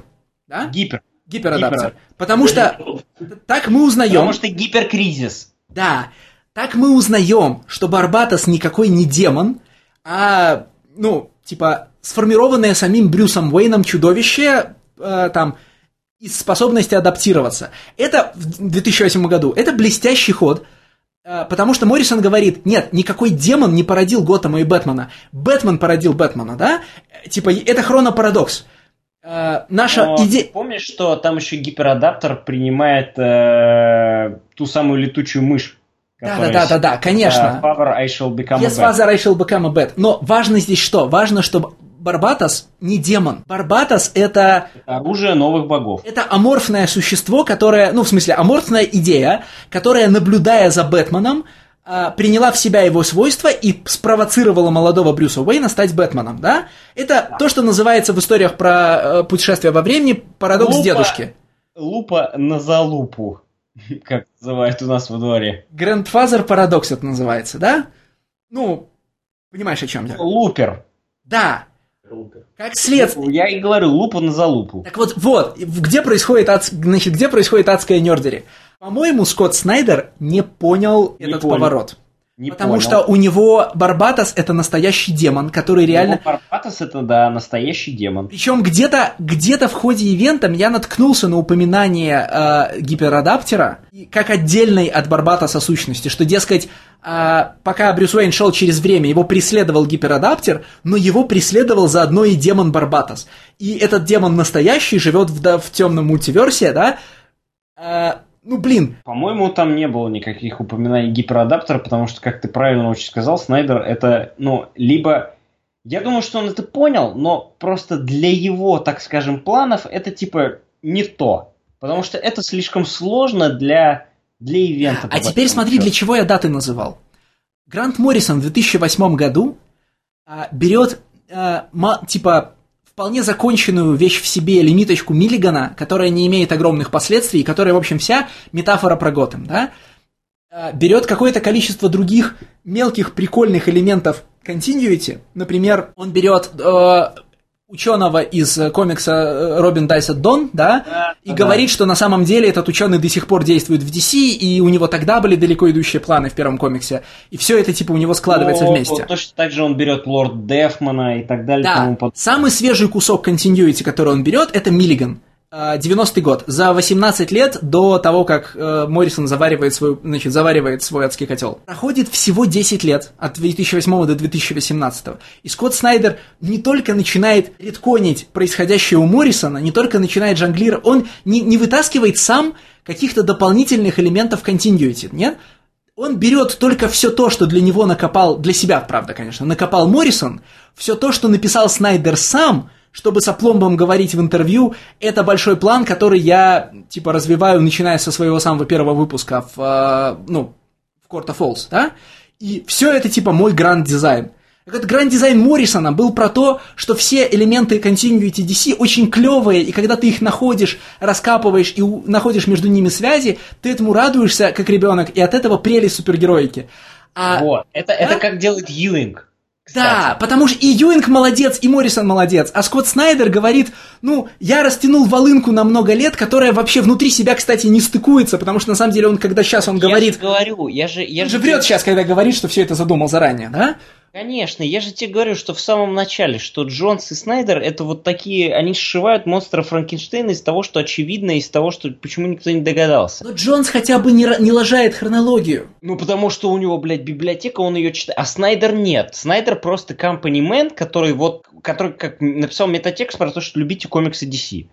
Все. И он, он выкидывает, если, э, если Джонс берет те э, куски мяса, которые нужны для того, чтобы сделать своего героя охренительным, да, или создать ему охренительную угрозу, то Снайдер берет те куски мяса, которые должны сделать охренительным его самого. Понимаешь, что я хочу сказать? Которые должны вот внести Снайдера как главного архитектора DC. Я понимаю, но но Знаешь, этого никогда не будет. Потому есть, что какая-то, есть такая странная Джонс. штука. Слушай, может быть, это просто э, однобокость моих знаний, но вот люди, которых мы сейчас считаем визионерами, значит, старых комиксов, ну, пусть даже Моррисон, Мур, Миллиган, допустим, но не только они, да, Лен Вейн, э, Стив Энглхарт, Джим Старлин, вот все эти люди.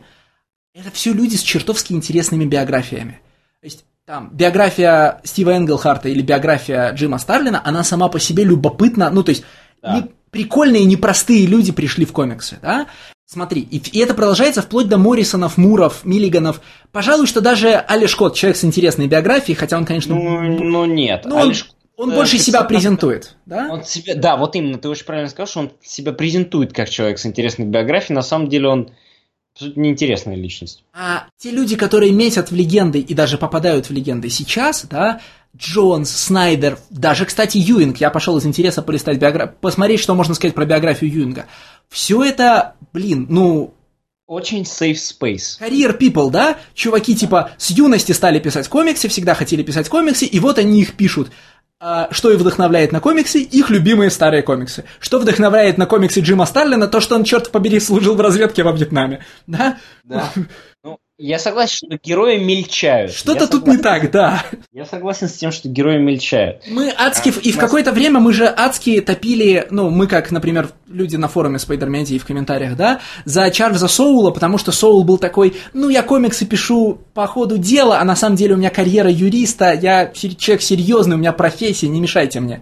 И что с тех пор? Чарльз Соул больше никакой не юрист, он, значит, пишет там шесть ongoing ов еще прозаические романы, все, что он, все, чем он занимается, это презентация себя как автора, и где его вот это вот э, исконно-посконное, значит, э, трудовыми руками написанные комиксы про, ю, про юриста с зеленой кожей. Все, Чарльз Соулс, карьермен of Marvel значит, комикс. Ну, он там в каком-то даже, опять же, из бэкметров своих комиксов Чарльз Соул сам говорит, что я долго-долго думал и принял решение закончить, типа, со своей практикой. И, типа, вышел из партнерства. Там, это, по-моему, он даже вышел еще 4 года назад, в 2014 году, как раз когда у него было самое массовое количество серий. Почему герои-то мельчают? Вот что меня интересует. Вот я читал метал и думал, почему наши герои типа не в мета-комиксах дело, да? Почему наши герои, почему мир комиксов замыкается сам на себя? Давай, я тебе могу прям привести одного героя, который не, не мельчал. Том Кинг. Окей, да, справедливо. Но у тебя к Тому Кингу, я понимаю, ряд претензий по его биографии. Ну, я говорю именно как раз про биографию, потому что он э, с ИРУшником в Афганистане э, пытал людей. Смотри, с Томом, Ки- с Томом Кингом прикольно же, да? Том Кинг сначала стал а, интерном в DC, потом не смог построить там карьеру, а потом произошло 11 да. сентября, и он пошел в ЦРУ. Да. В этом смысле, наверное, не мельчающий герой это Джерард Уэй который в юности, который в юности хотел стать а, интерном, его не взяли. Вот Джерард, и Джерард Уэй сделал сначала себе целую биографию, а теперь пришел с этой биографией да. в комиксы. Теперь, э, да, раньше был интерном тоже в DC, потом создал анти, анти-лайф музыку, анти-музыку My Chemical Romance, и теперь у него целый импринт в DC. Короче, ладно, я спокоен. У нашего будущего есть настоящий герой, просто им пока не дают писать центральные ивенты для DC. Все хорошо. Ну, у, смотри, у Джерарда Вэя был только что ивент Milk Wars, например, да? Milk который... Кстати, крутой. Кстати, Milk Wars крутой, в смысле комиксов, в которых происходит тупая супергероика и, и сверхплотный метатекст, Milk Wars кроет метал как бы ковцу. Ну, ты понимаешь, что я не люблю метатекст в принципе. Я, я его уже наелся достаточно у Моррисона, да? И вот для меня метал этот комикс, в котором вот, ну, две щепотки метатекста, его как бы можно на него закрыть глаза и смотреть на то, как э, Лига Справедливости превращается в огромного робота, потом появляется детектив Чимп и пьет с Шайни Найтом в баре, потом э, Супермена привязывают к огромному черному столбу, и он взлетает, прорывает с собой э, неплотную тему, э, неплотную пленку реальности и так далее и тому подобное. Где в конце концов Бэтмен достает из рюкзака Бэйби Дарксайда и говорит, что это ультимативное оружие. Wait a second, wait a second. Вы хотите мне сказать, что метал – это история про несколько гигантских цилиндрических предметов, один желтый и один черный, про яйцо, которое герои берегут и пытаются дотащить до цели, и про то, как мужчина угрожает женщине-младенцам? Я честно хочу вам seriously go there? Что, что по тому, как вы и что вы обсуждали, я не понял ровным счетом ни хрена, и я не думаю, что кто-то сможет это понять. Но все на самом деле достаточно просто. Опять же, Смотри. Да, после того, как вы начали щеголять своими нерд-знаниями, там, годом выпуска и кто кому отсылал. Ну, кстати, я вот все хотел сейчас поправить Лешу. Э, Dark Knight Dark City, который я, безусловно, забыл, но сразу же вспомнил. Я хочу себе это в нерд крет внести для для тех самых судей из металла. Но это, это было драматично, действительно, поправь, стороны, поправь. потому что, э, типа, у кого же? У Миллигана, что ли? Это такой ну, last, last нет, second, я вспомнил. Last нет, да не last second, я вспомнил сразу же. Last Dark City. Second я... save это но, но это last no second, save, но, но no save, save, да. Согласен. Потому что я вспомнил, я думаю, блядь, как же так можно? Сказать ты сейчас что хотел? Я хотел тебе сказать, что не самый это, в общем, Dark City не, не самый ранний этот, э, не, не ранний, а не самый поздний уход э, Моррисона Continuity. Ну, а что он использует еще между 90-ми ну, и 2000 хотя бы Nightfall, например. Не, ну Nightfall это не глубоко копать, Nightfall это основная хронология на фоне Dark Knight Dark City, который, в общем, никто не, ну, никто не помнит. Я говорю о... А, ты, окей, ты о глубинных залежах. Да, о глубинных залежах, которые читатель не должен помнить. А Nightfall всегда помнят все, ну, типа... Ну, окей, да. Его не избавишься. Ну, хорошо, наши герои не измельчали, это хорошая новость. Я, что касается Мелковорс, понимаешь, э, я не хочу сказать, что я ищу комиксы с метатекстом. Нет, метатекст в современных комиксах... С подтекстом. Нет, с подтек... подтексты я ищу везде, простите, они везде есть, даже если их туда никто не хочет закладывать. Но иногда сигара это просто сигара. Я когда говорю крутой комикс с метатекстом, я не имею в виду, что в нем крут метатекст. Метатекст в современной э, мейнстримной супергероике это политический анекдот. Да, никто не собирается открыть нам глаза на свойства и сущность истории, потому что, ну, Практически все очевидные мысли по этому поводу были высказаны в 80-е, а с неочевидными мыслями так тяжело, что для этого нужно уходить куда-то от мейнстрима, ну, потому что иначе авось не поймут. И метатекст в Milk или метатекст в Металле, да, это хороший анекдот. Потому что вот мысль о том, что все, значит, все вот ифы уходят наизнанку реальности и ждут там и пухнут, чтобы отомстить, это, ну, это классная шутка сама по себе, да? А вот трюк с переворачиванием Моррисоновской карты наизнанку, чтобы показать, что она с другой стороны вся черная, это плохая шутка. Ну, в смысле, она плоская. Ну, она не плоская, она очевидная. Это опять то же, что бы сделал Джефф Джонс, если бы он захотел это сделать. Это Э, ну, ты же понимаешь, да, что ты прости уж меня, что я захожу вот в эту территорию, но ты же понимаешь, что в Doomsday Clock окажется, что Джокер это ребенок вот эти Мима и второй Орликинши. Ну, ты же понимаешь это, да? Я буду очень разочарован, если это будет так. Ну, потому что я... Я уверен, что это будет так. Мне кажется, что Джонс хочет нас максимально удивить. Ну, в смысле, он прямо... Ты думаешь, что это будет bait and switch? Э, да, типа, я думаю, что это будет двойной bait and switch. Ну, потому что все номера Doomsday Clock это Джонс пытается сделать то, чего мы от него никогда не ждали, да, Magnum Opus, все дела. Э, и, блин, на нем такая ответственность лежит, ты же понимаешь. Проблема в том, что все масштабы фантазии Джеффа Джонса, да, они находятся в пределах его любимых комиксов. Ну, то есть это и, и благословение и проклятие Джонса, как и Снайдера, кстати, в том, что весь их культурный багаж это те же комиксы, которые они теперь пишут. Э, ну, по-хорошему, да. По-хорошему, да, что у них нету э, кругозора широкого, который нужен для того, чтобы создать действительно что-то интересное вне, так скажем, сферы супергеройки, вне сферы вот этого вакуума DC Comics или вакуума Marvel. Вне сферы привычных способов говорить о привычных вещах, да. Да, да, да. Ну, наверное, на этом надо про металл заканчивать. Я думаю, что кто-нибудь получил удовольствие от этого. Металл – лучший ивент, который вам стоит обязательно прочитать игнорируйте там метатекст. Игнорируйте Рад... все, что говорит Леша. ну нет, Леша многие правильные вещи сказал на самом деле. Uh, лучший ивент последнего времени, серьезно. Что важно в ивенте? В ивенте в первую очередь важна непобедимая угроза, которую побеждают хоть Deus Ex Machina, хоть uh, собранием всех сил супергероев. Там важна авторская команда, которая не меняется от номера к номеру, потому что один номер ивента, который рисует Сарантино, а второй номер ивента, который рисует Макнимин, так нельзя. Так просто нельзя. Это должна быть команда, 6 номеров нарисовать не, не так сложно. 6 номеров рисует один художник, пишет один писатель, а команда из э, бордрума, из эдитор-рума, из кого угодно, да? И не, непобедимая угроза, герои, которые работают вместе, побеждают эту угрозу. Э, можно добавить вот э, чуть-чуть, сполоснуть это неожиданными смертями, можно добавить неожиданные возвращения. Все, ивент готов. Ивент еще, это... еще, пожалуйста, щепотку нерд тривии. Щепотка нерд тривии, это уж если совсем хочется войти в э, топ Это ивента. просто это, это Мишленовскую звезду. Да, это Мишленовская звезда ивента. И вот Metal это как раз тот, тот самый ивент, где все эти, э, для меня, все эти составляющие ивента, они сходятся и работают отлично. Поэтому читайте Metal. Что, мы переходим к десерту? Десерт. Да. Уже можно и спать. Это, как говорится, я объелся и хочется лечь на, лечь на диван. Нет, ну просто я хочу поговорить про хороший комикс. Наконец я хочу поговорить про комикс, который мне понравился. Э, мы уже, тебе понравился. Мы уже поговорили про метал же. А, мы переходим к десерту и комиксу, который предложил я. А, безусловно, двое братьев мне скорее понравились, чем нет, но из всех четырех комиксов этого выпуска, безусловно, понравился мне один.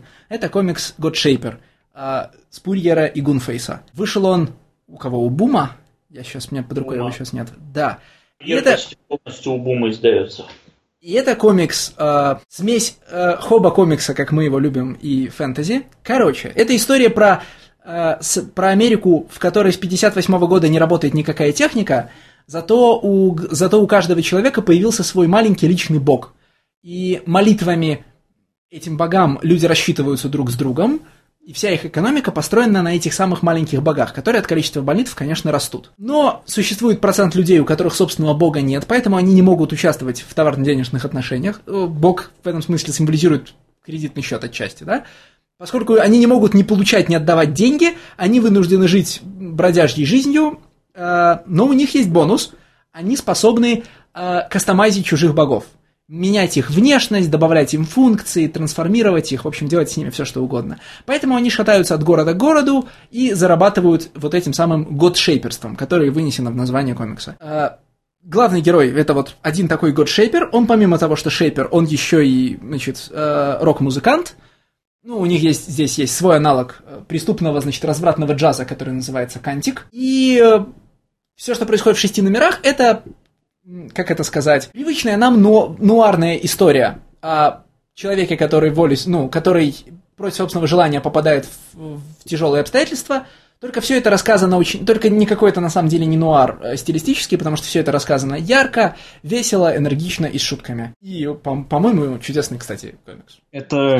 Слушай, Леша, это лучший синопсис, который у нас был за э, все... Сколько у нас? 12, 13, 14 уже выпусков. 12. 12. В дальнейшем я буду стараться. Это просто был суперский синопсис. И... А и он был даже лучше, чем сам комикс. Да, и он был даже лучше, чем сам комикс, я честно могу сказать. А, но комикс очень простой достаточно. Э, Спурье хороший писатель. Это комикс, э, который не стыдно читать, в отличие от металла. Но на самом деле реально хороший комикс. Э, ну что сказать, да, есть путешествующий бомж, который реально э, массажем изменяет э, этих богов. И все. Он еще и квир. Эх. Ну, Окей. Там, там это буквально проговаривается с квир, они там называются. Ну, он выходит да. из клозета в какой-то момент. В смысле, проговаривается? Он в каждом выпуске спит с мальчиками и девочками. Это не нет, надо проговаривать. Нет, ну там же их даже вот этих вот годшейперов, их называют там сквирс на местном сленге. А потом в какой-то момент он э, перед всей сцены выходит из э, шкафа и говорит, что я Годшейпер. И все такие типа фу, фу, начинают на него плеваться. Я не про то, что какая у него ориентация, я именно про то, с чем в, в том числе параллелится вот эта тема Годшейперов, а, которые изгои общества. Там вообще же мой, мощная смесь между там метафорами черной жизни в Америке, да, квир жизни в Америке, всего сразу. Ну, я так скажу. Вот э, я, я, я очень большой поклонник Сиспурьера. В общем, я уже неоднократно говорил, что э, это человек, который написал лучшие комиксы про X-менов со времен Гранта Моррисона. Вот, э, и это при том, что есть там Анк Никс Форс и, в общем, Wolverine X-Men Росомай, э. Вот. Э, и я читал все авторские комиксы, ну, кроме 2000 AD, потому что я не могу читать 2000 AD. В общем, я прочитал все авторские комиксы с Испурьера, что у него есть в Америке. И э, с большим сожалением для себя могу сказать, что они все одинаковые. Вот я, как бы я не хотел этого говорить, одинаковые они структурно. К сожалению, вот э, Сиспурьер абсолютно одинаково рассказывает... Он Спурье. Спурье, окей. Э, Спурье абсолютно одинаково рассказывает все свои истории.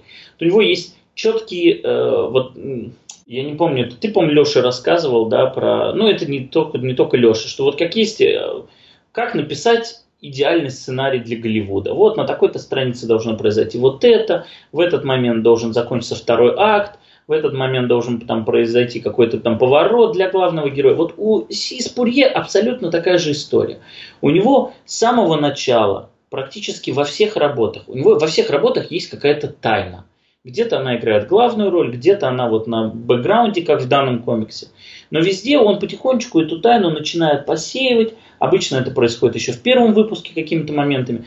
И где-то он это разбрасывает разными сценками, чтобы обязательно в шестом выпуске, условно говоря, на десятой странице, он обязательно сделал этот ревил, который заставил бы тебя вернуться и прочесть все эти комиксы. И очень много в его работах, к сожалению, работают на вот этот долбанный ревил. Это первое, то, что есть во всех его работах.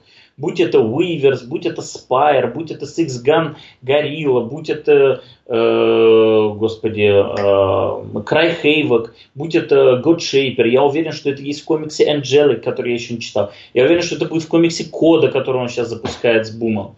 Что у него еще есть? У него обязательно есть сложно оформленный текст со сленгом, со всеми этими штуками. Это сначала цепляет – и это сначала придает какую-то индивидуальность этому комиксу. Но со временем это честно начинает утомлять, что обязательно каждая его работа, у него есть лингвистическая стилизация под что-то, под какие-то, опять-таки, культурные коды. И вот это все нарочитое усложнение текста, Окей, круто, ты мастерски этим владеешь, но не обязательно это делать в каждой своей работе. Стас, так это же есть тот самый world building. Вот это прям он... Да, да, да. Язык это мира – это прям основа world building. Один и тот же метод world building. Вот один и тот же. Вот э, со временем Азарелла меня с этим заколебала, теперь еще и Сиспурье начинает этим заколебывать.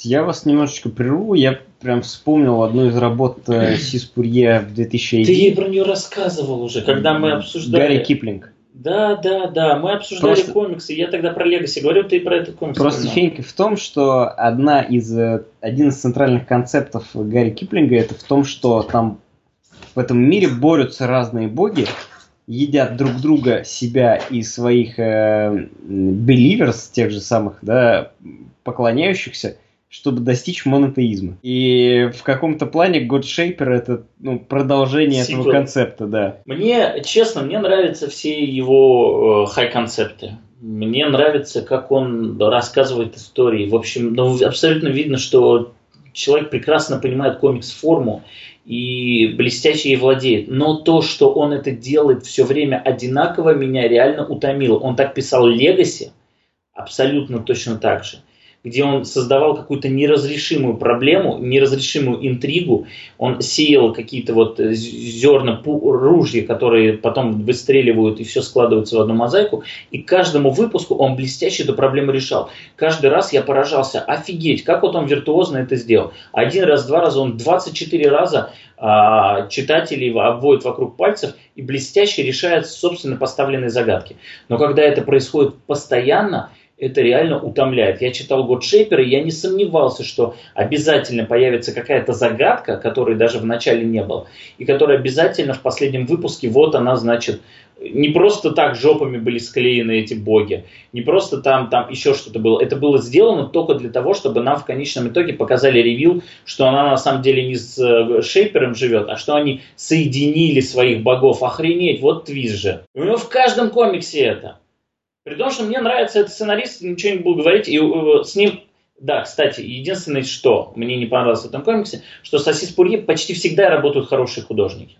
А в этом комиксе мне художник не понравился. А это же бумовский, да, комикс? Бумовский, но у него в бумовске и Стокли у него рисует и The Spire, и Стокли у него рисовал Six Gun Gorilla, и он офигенно выглядел. Сейчас ему бумовского рисует коду, и он офигенно выглядит. А, но этот комикс мне не понравился. Ну, как он был нарисован. Ну, я соглашусь, что художник... Ну, ты не приходишь этот комикс читать ради художника.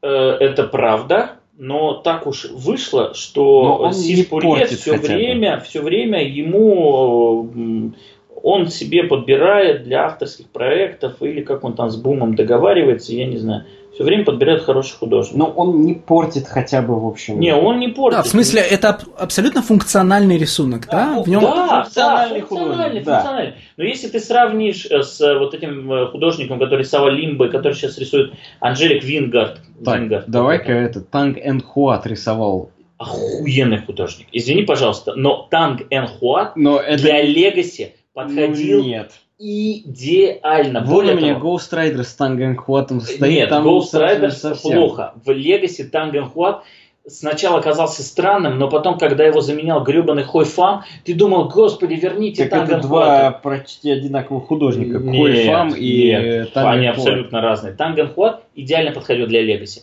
Потом, значит, э, X-Force его рисовал вот этот Рок Дехим, дикий корейский художник, который, казалось бы, рисует 3D-модельки. Сначала тебе казалось, это черт возьми что, но потом, когда ты понял, что его хероново красят, оказалось, что это офигенный художник, который прекрасно подходит серии. И еще раз я говорю, вот авторские работы, сейчас у него есть параллельно выходит комикс Angelic, и его рисует, э, я не помню, как зовут, Вингард, Алекс Вингард или как, который рисовал Limbo. Офигенный художник. И параллельно ему рисует Гунфейс, который, вот да, функциональный художник, ну, ну получается... Я так понимаю, что тут есть некоторый, знаешь, баланс, потому что Angelic гораздо менее интересный э, в сюжетном не плане. Читал. Не могу сказать, не читал. Я Angelic бросил, он, ну, блин, 10 на дюжину их таких вот сейчас, этих 12 на дюжину выходит таких серий, знаешь, типа в нем неплохой high concept, но он тебя не держит от страницы к странице, потому что кроме high concept а там ничего нет. В нем есть... Я думаю, что проблема, сейчас извини, что перебиваю, проблема Angelic а в том, что в отличие от всех его авторских серий, это ongoing. Потому что все остальные серии он пишет ровно под 6 номеров, но кроме Spire, который писал под 8 номеров. И там четко все сделан таким образом, чтобы читательское внимание ни на секунду не ослабевало, и чтобы ты ждал вот этого финала, в котором тебе обязательно все перевернут с ног на голову и скажут, что, в общем, мы тебя облапошили мастерски. И иди-ка перечитай комикс еще разочек. Так было с Уиверс, например, в котором как бы все посеяло, сеяло, сеяло. Потом ты читал, ну да, действительно, как бы. И в какой-то момент ты понимаешь, что комиксы Сиспурьер – это комиксы, в которых ты должен собирать вот эти клюз, чтобы раньше самого автора ты мог высказать, что же там произойдет. Но слава богу, что в этом комиксе не было его любимого а, подтекста, Алексей, по поводу того, каким образом нарратив влияет на нашу жизнь, как это было в Край Хейвоке, как это было в Six Gun Gorilla, вот это, как он э, шейпит реальность нашу, вот этот вот художественный нарратив. Этого, слава богу, в этом комиксе не было. Да, Гадшейпер вообще очень простая история. Ну, в смысле, простая в масштабах, э, там, знаешь, нуарного детектива, то есть с секретом, поворотом, неожиданными раскрытиями, да, но во, во, в целом она очень простая. А, я, кстати, хотел сказать про лимитки и ангоинги. В самом начале нашего подкаст-рана я давал необоснованные предсказания о том, сколько номеров будет в серии Un Unsound, и ты на это нам еще потом... Не только меня... ты. Только да, ты. и да. как-то что-то пошло не так. Я причем так и не открыл финал, кстати, но серии... прав. Я не открыл серию, финал серии Unsound, поэтому я не знаю, ее закруглили или так и планировалось. Уж больно, бо... уж больно велик там, там был там замах. Открытый. Там открытый конец, открытый. Ну, то есть, просто не досталось Калину Банну ангоинга, да, просто не досталось.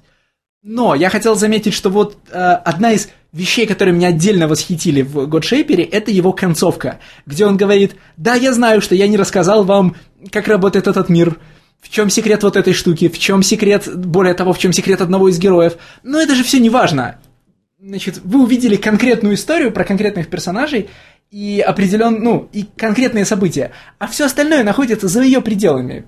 Забудьте да, об этом. Это вырванный из контекста какой-то эпизод. Ну, это же очень эффектно. В смысле, ты... Это честно, это да. честно. Это... Для тебя буквально из другого мира вырвали небольшую историю, ты ее целиком увидел, ты ничего не упустил. А при этом деталей волдбилдинга достаточно, чтобы ты мог фантазировать о большой вселенной, да? Конечно, наверное, Спурия расставляет себе здесь заднюю дверь, чтобы рассказать про тетеньку, значит, и светящегося бога под плащаницей. Да вот... не будет он рассказывать, Леш, он не возвращается, он в этом плане очень честный автор.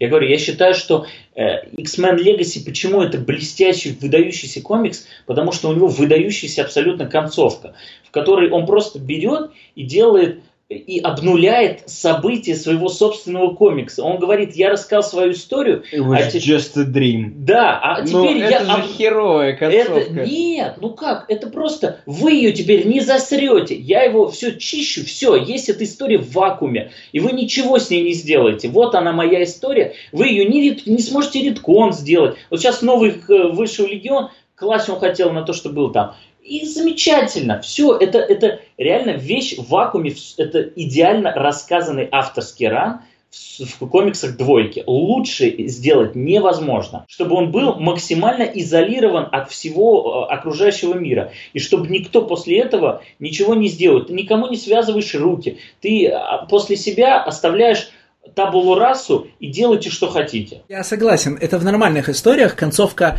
«все это вам померещилось» является, ну, считается плохой, справедливо считается плохой, потому что обесценивает все эмоциональную, всю эмоциональную вовлеченность читателя или зрителя до этого, ну, да? Я, а в супергеройке, а в это по-другому работает, потому что в супергеройке есть очень важные истории, не очень важные истории, истории, которые как будто правда, и история, которая как будто неправда. Попробуйте объяснить человеку, который не читает супергеройские комиксы, почему, что такое imaginary stories и чем они отличаются от других историй, да? Ну, на самом деле, я столкнулся с этим, когда одному своему знакомому пытался объяснить, что такое редкон. И у меня заняло достаточно большое количество времени, но я все равно считаю, что концовка It was just a dream это плохо и в комиксах.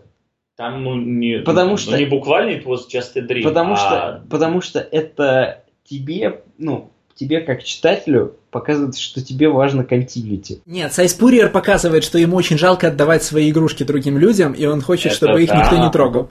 Конечно, это, это во-первых, ну, блин, это лучше, чем э, растерзанное наследие Моррисона через пять номеров, блин. Про Ксорна мы, его брата Ксорна. Мы только что про метал говорили, на самом Лучше деле. всего свои игрушки защищает Нил Гейман. Мы сегодня тоже про это вспоминали. Да, кстати. Да, да. мастер.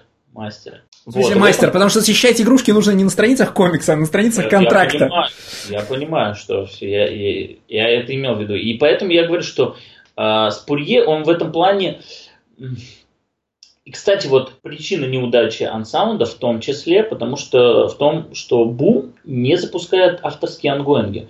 Если вы сейчас вспомните какой-нибудь, именно Бум, не какой-нибудь там KaBoom, не вот это Boom Box у них есть импринты, ну, а, а, а, а именно, не, ну Boom Box это типа Lumberjanes, Giant Days, там, а KaBoom это детская тема. Вот, а именно бумовская, то есть у них бума, у них все лимитки, у них бумовский единственный ongoing, это по лицензии там Power Rangers, например.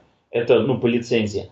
А авторских ongoing ов у них нету, поэтому Unsound а не было никаких шансов. Если бы он выходил бы на Oni Press, у него был бы шанс. А в Буме у него нет шансов. Именно поэтому, э, например, с Angelic ом э, Спурье пошел в имидж, потому что в имидже ему дадут сделать 2, 3 или 5 арков, сколько ему надо. А лимиточки он все выдает здесь. Хотя Cry Havoc тоже, можно сказать, лимитка, и он с ней пошел в имидж. В общем, короче, крутой сценарист Сис Пурьер, но читайте у него лучше The Spire, читайте у него лучше, э, ну, понятно, что Legacy, и, наверное, блин, Край Хэвок мне тоже понравился. Хотя у него такой дебильный синопсис там про э, оборотню лесбиянку. Ну, надо же как-то продавать. Ну да, надо а продавать. Мы, по-моему, Крайхевик упоминали раз Упоминали, нет, пару подкасте. раз. Пару раз мы упоминали о том, как имидж продает свои серии, и что это совсем про другое. Не, Спурьер, Спурьер настолько не доверял, ну, настолько боялся за неуспех Крайхевока, что он же делал там адские вещи.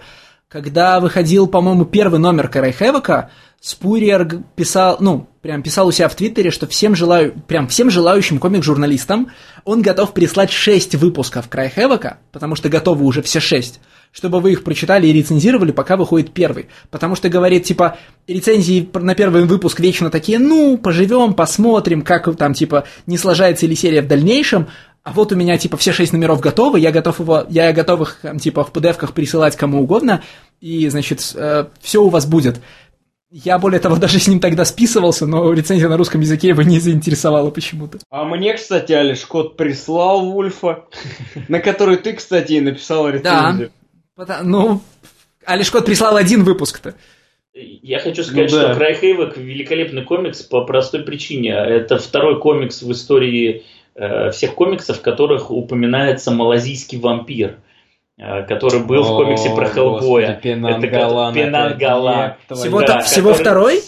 Который Начал... с органами вылетает. А я не знаю, кроме Хеллбоя и Крайг Хэвок. Слушай, ну, знаю, я не знаю, Пенангалан был во всех моих детских книжках про чудовища, поэтому мне он как родной. Я не видел в комиксах, кроме Хеллбоя. Нет, Пенангалан, на самом деле, это такой же стейпл э, фольклора всемирового, да, как Баба Яга, на самом деле. Ну нет, сравни с Слушай, нет, Японский, японский аналог Пенангалана, который тоже голова с внутренностями, которая летает и пьет кровь, он был, в, ну, Короче, в каждой второй э, манге про мифологию Японии есть их вот, я забыл, как он называется, но фактически это Пенангалан, потому что он из общего корня растет. Но его, конечно, зовут по-другому, потому что он японский. Не, ну это японский-то. Я же про американский комикс говорю. Что вы? Я, если вы мне покажете еще... Окей, уважаемые слушатели, э, есть, значит, такое мифическое создание в Малайзии, Пенангалан. Это такой э, голова, которая вылетает с внутренними органами из оболочки. Вот если вы найдете еще одну использование этого персонажа без гугления, я вас прошу, кроме как комиксах Край Хэвок и комикс Хеллбой, Пенангалан одноименный, э, напишите, пожалуйста, в комментариях. Я, я буду, я буду в очень Википедию, рад. и такое впечатление, как будто вот раздел In Popular Culture писал Стас, потому что два использования. Hellboy the Troll Witch и Край Хэвок. Yes! Yes! In Hellboy the Troll Witch in our comics, Hellboy travels to Malaysia, бла-бла-бла-бла-бла. In 2016 image comic Cry Havoc, a character named Sri reveals that she is a Penangala. Есть, вы видели. Все, все так и есть. Поэтому даже не загуглить. То есть тут либо прочитал, либо нет. Но я лично тебе могу сказать, что так как я являюсь большим фанатом э, канала на YouTube Red Letter Media, у них, э, в, у них есть рубрика Best of the Worst, где они смотрят три очень плохих кино, случайным образом выбранных. И у них был э, фильм The Mystics in Bali, в котором э, как раз вот Пенангалан был главным злодеем. Ну, это фильм, наверное, какой-нибудь гонконгский, там Нет, это типа 80-х годов. Нет, ну, в кино, скорее всего, их было гораздо больше одного. Про комиксы же речь. Популярность тех или иных существ в комиксах и кино, она очень разная. In Bali это Индонезийский фильм он. Ну, еще бы там не Пенангалан был. Ну, то есть это там главным злодеем является Пенангалан. В индонезийском фильме главный злодей является персонаж южноазиатского фольклора. В Википедии не упоминается, вот про что Никита говорит. В Википедии только два комикса. Нет, нет, это он... А, имеется в виду, да, что говорю, in Popular что, Culture? Да, что в Popular... Блин, реально, тут даже фильмы не упоминаются, два что комикса. В, что в Popular Culture э, фильмов нет, а я лично ну, исключительно потому, что я знаком с этим по, опять же... Сейчас надо потереть историю правок. Пользователь Шаргур. Я хотел сказать, что Godshaper мне на самом деле понравился. Мне он неожиданно сильно напомнил э, эти хоба-комиксы Кайла Старкса, которые, которые, конечно, интереснее в хоба части, да, но практически такие же в э, мифологической, как это, в, фанты, в фантазийной, да. И в первую очередь Godshaper меня зацепил тем, сколько там интересной культуры наложено поверх простой истории. А, их вот этой музыки, сленга, того, как это объясняет выборы главного героя. Ну, потому что через а, вот эту, через субкультуру кантик, которой главный герой принадлежит, он же буквально определяет, что хорошо, а что плохо, и чью сторону занимать в разных ситуациях. И мне очень понравилось, сколько всего там э, Спурье оставил на фоне, чтобы этого не касаться. А, ну, работаю, я же говорю, значит, светящийся голубым, светящееся голубым человеческое тело под плащаницей, да? У меня есть много плоских версий, а я надеюсь, что можно предложить не плоскую. Плюс это все нарисовано мило, трогательно, значит, со смешным маленьким голубым богом, который меняет шапки и который сопровождает главного героя, с комичными такими мультипликаци... как в старой мультипликации, э, значит, деревенщинами с вилами и факелами, которые гоняют этих no gaddies, да, в смысле безбожников. И, наверное, самое, не, самое неинтересное для меня во всей истории это центральная линия с, ну, центральная сюжетная загадка. Потому что в, первые, в первых номерах ее нет, она нас мало волнует, и я, короче, переживал за главного героя и, значит, связан, с, с, тайны, связанные с ним. Тем не менее, там, комикс, мне, комикс в качестве десерта, я подчеркну, мне понравился. Это не что-то, что можно пересчитывать сто раз, но это, как это сказать, я хорошо провел с ним время. Лучше, чем с, пожалуй, что со всеми остальными комиксами, которые, значит, мы сегодня обсуждаем. Ну, я лишь повторюсь, что Сис Пурьер это человек, который в любом случае плохой комикс не напишет, э, поэтому, ну, единственное, что я могу посоветовать, почитать лучшие его комиксы. У него есть лучший комикс авторский. Вот. Эм. Но с другой стороны, если вам нравится, опять-таки, тут, э, тут действительно очень интересное смешение каких-то культурных элементов, которые и интересная подача их. И вот он микс э, действительно перспективный, но я с своей стороны могу сказать, что, в общем-то, немногие элементы этого микса мне лично интересны, поэтому тоже тематически он оставил меня скорее равнодушным, чем. Хотя хай-концепт сам по себе прикольный. Кстати, я сейчас смотрю Википедию. Спурье это же как раз тот человек, который поднялся со дна. Он сначала написал миллион Future Shock ов, а Future Shock и такие маленькие истории, законченные по 8 страниц, которые выходят в 2000 AD. А, слушай, а он разве не из Warhammer а пришел, из прозы на Warhammer е? Нет, он сначала начал, э, судя по хронологии, он сначала начал писать Future Shock и. А если, значит, э, а Future Shock и это то, в каком формате принимают самотек от сценаристов со стороны в 2000 AD. То есть, это причем у них прям в, в этих, в гайдлайнах написано. Напишите нам футурошоки, причем если нам не понравится, не стесняйтесь, напишите 20, да, рано или поздно мы начнем публиковать футурошоки, которые у вас будут получаться хорошо, а как-нибудь потом если у вас их выйдет много, мы с вами, ну, типа, можно будет с нами поговорить о нормальном комиксе с продолжением. И вот по библиографии Спурье видно, что он так и развивался, что он написал миллион футурошоков, потом э, написал несколько, значит, ongoing стрипов в 2000 AD, потом ему доверили то все, в конце концов ему доверили судью Дредда, а потом он вышел на Америку и уже, значит, в Америке добился всего. Он писал, ну, он писал эпическую, в смысле, вот он написал X-Men ов и с ними войдет в историю супергероики. Он написал а, авторские серии для практически всех издательств, которые мы можем вспомнить. Он отметился уже везде. Человек выбрал себе, ну, человек не выбрал себе карьеру, а, как это сказать, архитектора супергеройской вселенной. Человек выбрал карьеру написать 100-500 ну, 100 хороших романов, да? И, да, и помимо комиксов он начал писать э, прозу. Я так понимаю, что сначала наемную, а уже потом, как бы, когда заработал имя для себя – Наемную прозу, кстати, насколько я представляю, наемную прозу, особенно в Великобритании, писать проще, чем комиксы. Это, ну, британский рынок э, коммерческой, как это сказать, work for hire прозы, что в Вархаммере, что в, прости господи, Докторе Кто, да, он огромен, и там, там всегда найдется место для человека, который что-то умеет. И вот так он поднялся на вершину. И да, это было необходимое каждому выпуску упоминание Доктора Кто. Ну, конечно. Даже без этого. Ну, я первый раз Сая Спурье, на самом деле, да, не в комиксах увидел, а в первый раз я его увидел еще в... Да, когда мне, наверное, лет 12 было, я увидел его переводную книжку про Fire Warrior. Офигеть. Из э, Тау, когда еще... Остановите машину! Никита, а ты ч- всерьез читал прозу по Вархаммеру переводную? Нет, нет, нет, нет. Я ни, ни одной книжки по Вархаммеру я не прочел в своей жизни и никогда не прочту. А, я тебе могу сказать, что я, в, ну, когда мне было 11-12 лет, я очень любил магазин «Союз» который, к сожалению, сейчас почил. И у нас э, в торговом центре, который находился рядом с моим домом, э, торговый центр «Фестиваль», там был огромный флагманский магазин «Союза», котором была одновременно библиотека, да, да, да. Я туда за дисками ходил. Э, диски, DVD, все что угодно. И там была огромная библиотека. И в этой библиотеке было огромное количество книжек по Вархаммеру, и ты периодически прохаживаясь по рядам, которые были с огромной плашкой фантастика, мог заметить этот, э, ну, эти книжки. И там были книжки Абнетта и Лэннинга, там были книжки Спурье, вот про Fire Warrior я очень хорошо помню, потому что как раз тогда выходил э, шутер про Тау Fire Warrior. You just dodged a goddamn bullet. В смысле? А ты думаешь, В смысле, если я... бы ты читал книжки по Вархаммеру, я бы тебе это вспоминал каждый выпуск. Ну, слушай, нет. Не получилось, да? Ну и на этом мы, слава богу, можем заканчивать. Э, слушай, э, пока мы не закончили, мы вот сейчас посмотрели комментарии, на сайте. К, к последнему выпуску. И да, нас читатели просят, ребята, хватит страдать этой комиксной чепухой, миру нужен подкаст про Доктора Кто от Леши Никиты.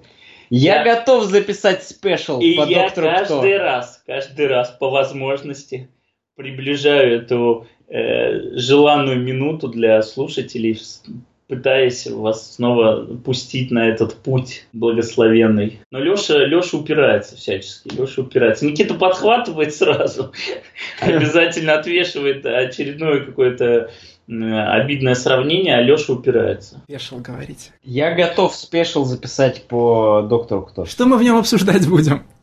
Но мы можем с тобой посмотреть какую-нибудь специальную серию Доктора Кто. О, надо это видео сделать. Э, реакция, реакшн, ну, видео, как реакция на трейлеры. Реакция от Никиты и Леши на какую-нибудь серию. Прекрасно, мне кажется. Мы можем, да, сделать это. Ну, я серьезно сейчас, абсолютно. В общем, когда у нас будет Patreon, в нем будет ревартир про наши страдания, да? Кто-нибудь заставляет кого-нибудь Patreon смотреть. это running joke. Пора бы ему выйти уже из состояния шутки-то. Убийственной шутки. Так, все, надо заканчивать. Ну, на этом на сегодня все. Традиции. Э, где бы вы ни были, подписывайтесь если, это, если эта платформа поддерживает, ставьте лайки. Если платформа не поддерживает, приходите к нам на spidermedia.ru и пишите комментарии. В комментариях пишите, что вы думаете о нас, о нашем качестве звука, потому что в последнее время мы за него просто бьемся, как за, не за стахановские достижения.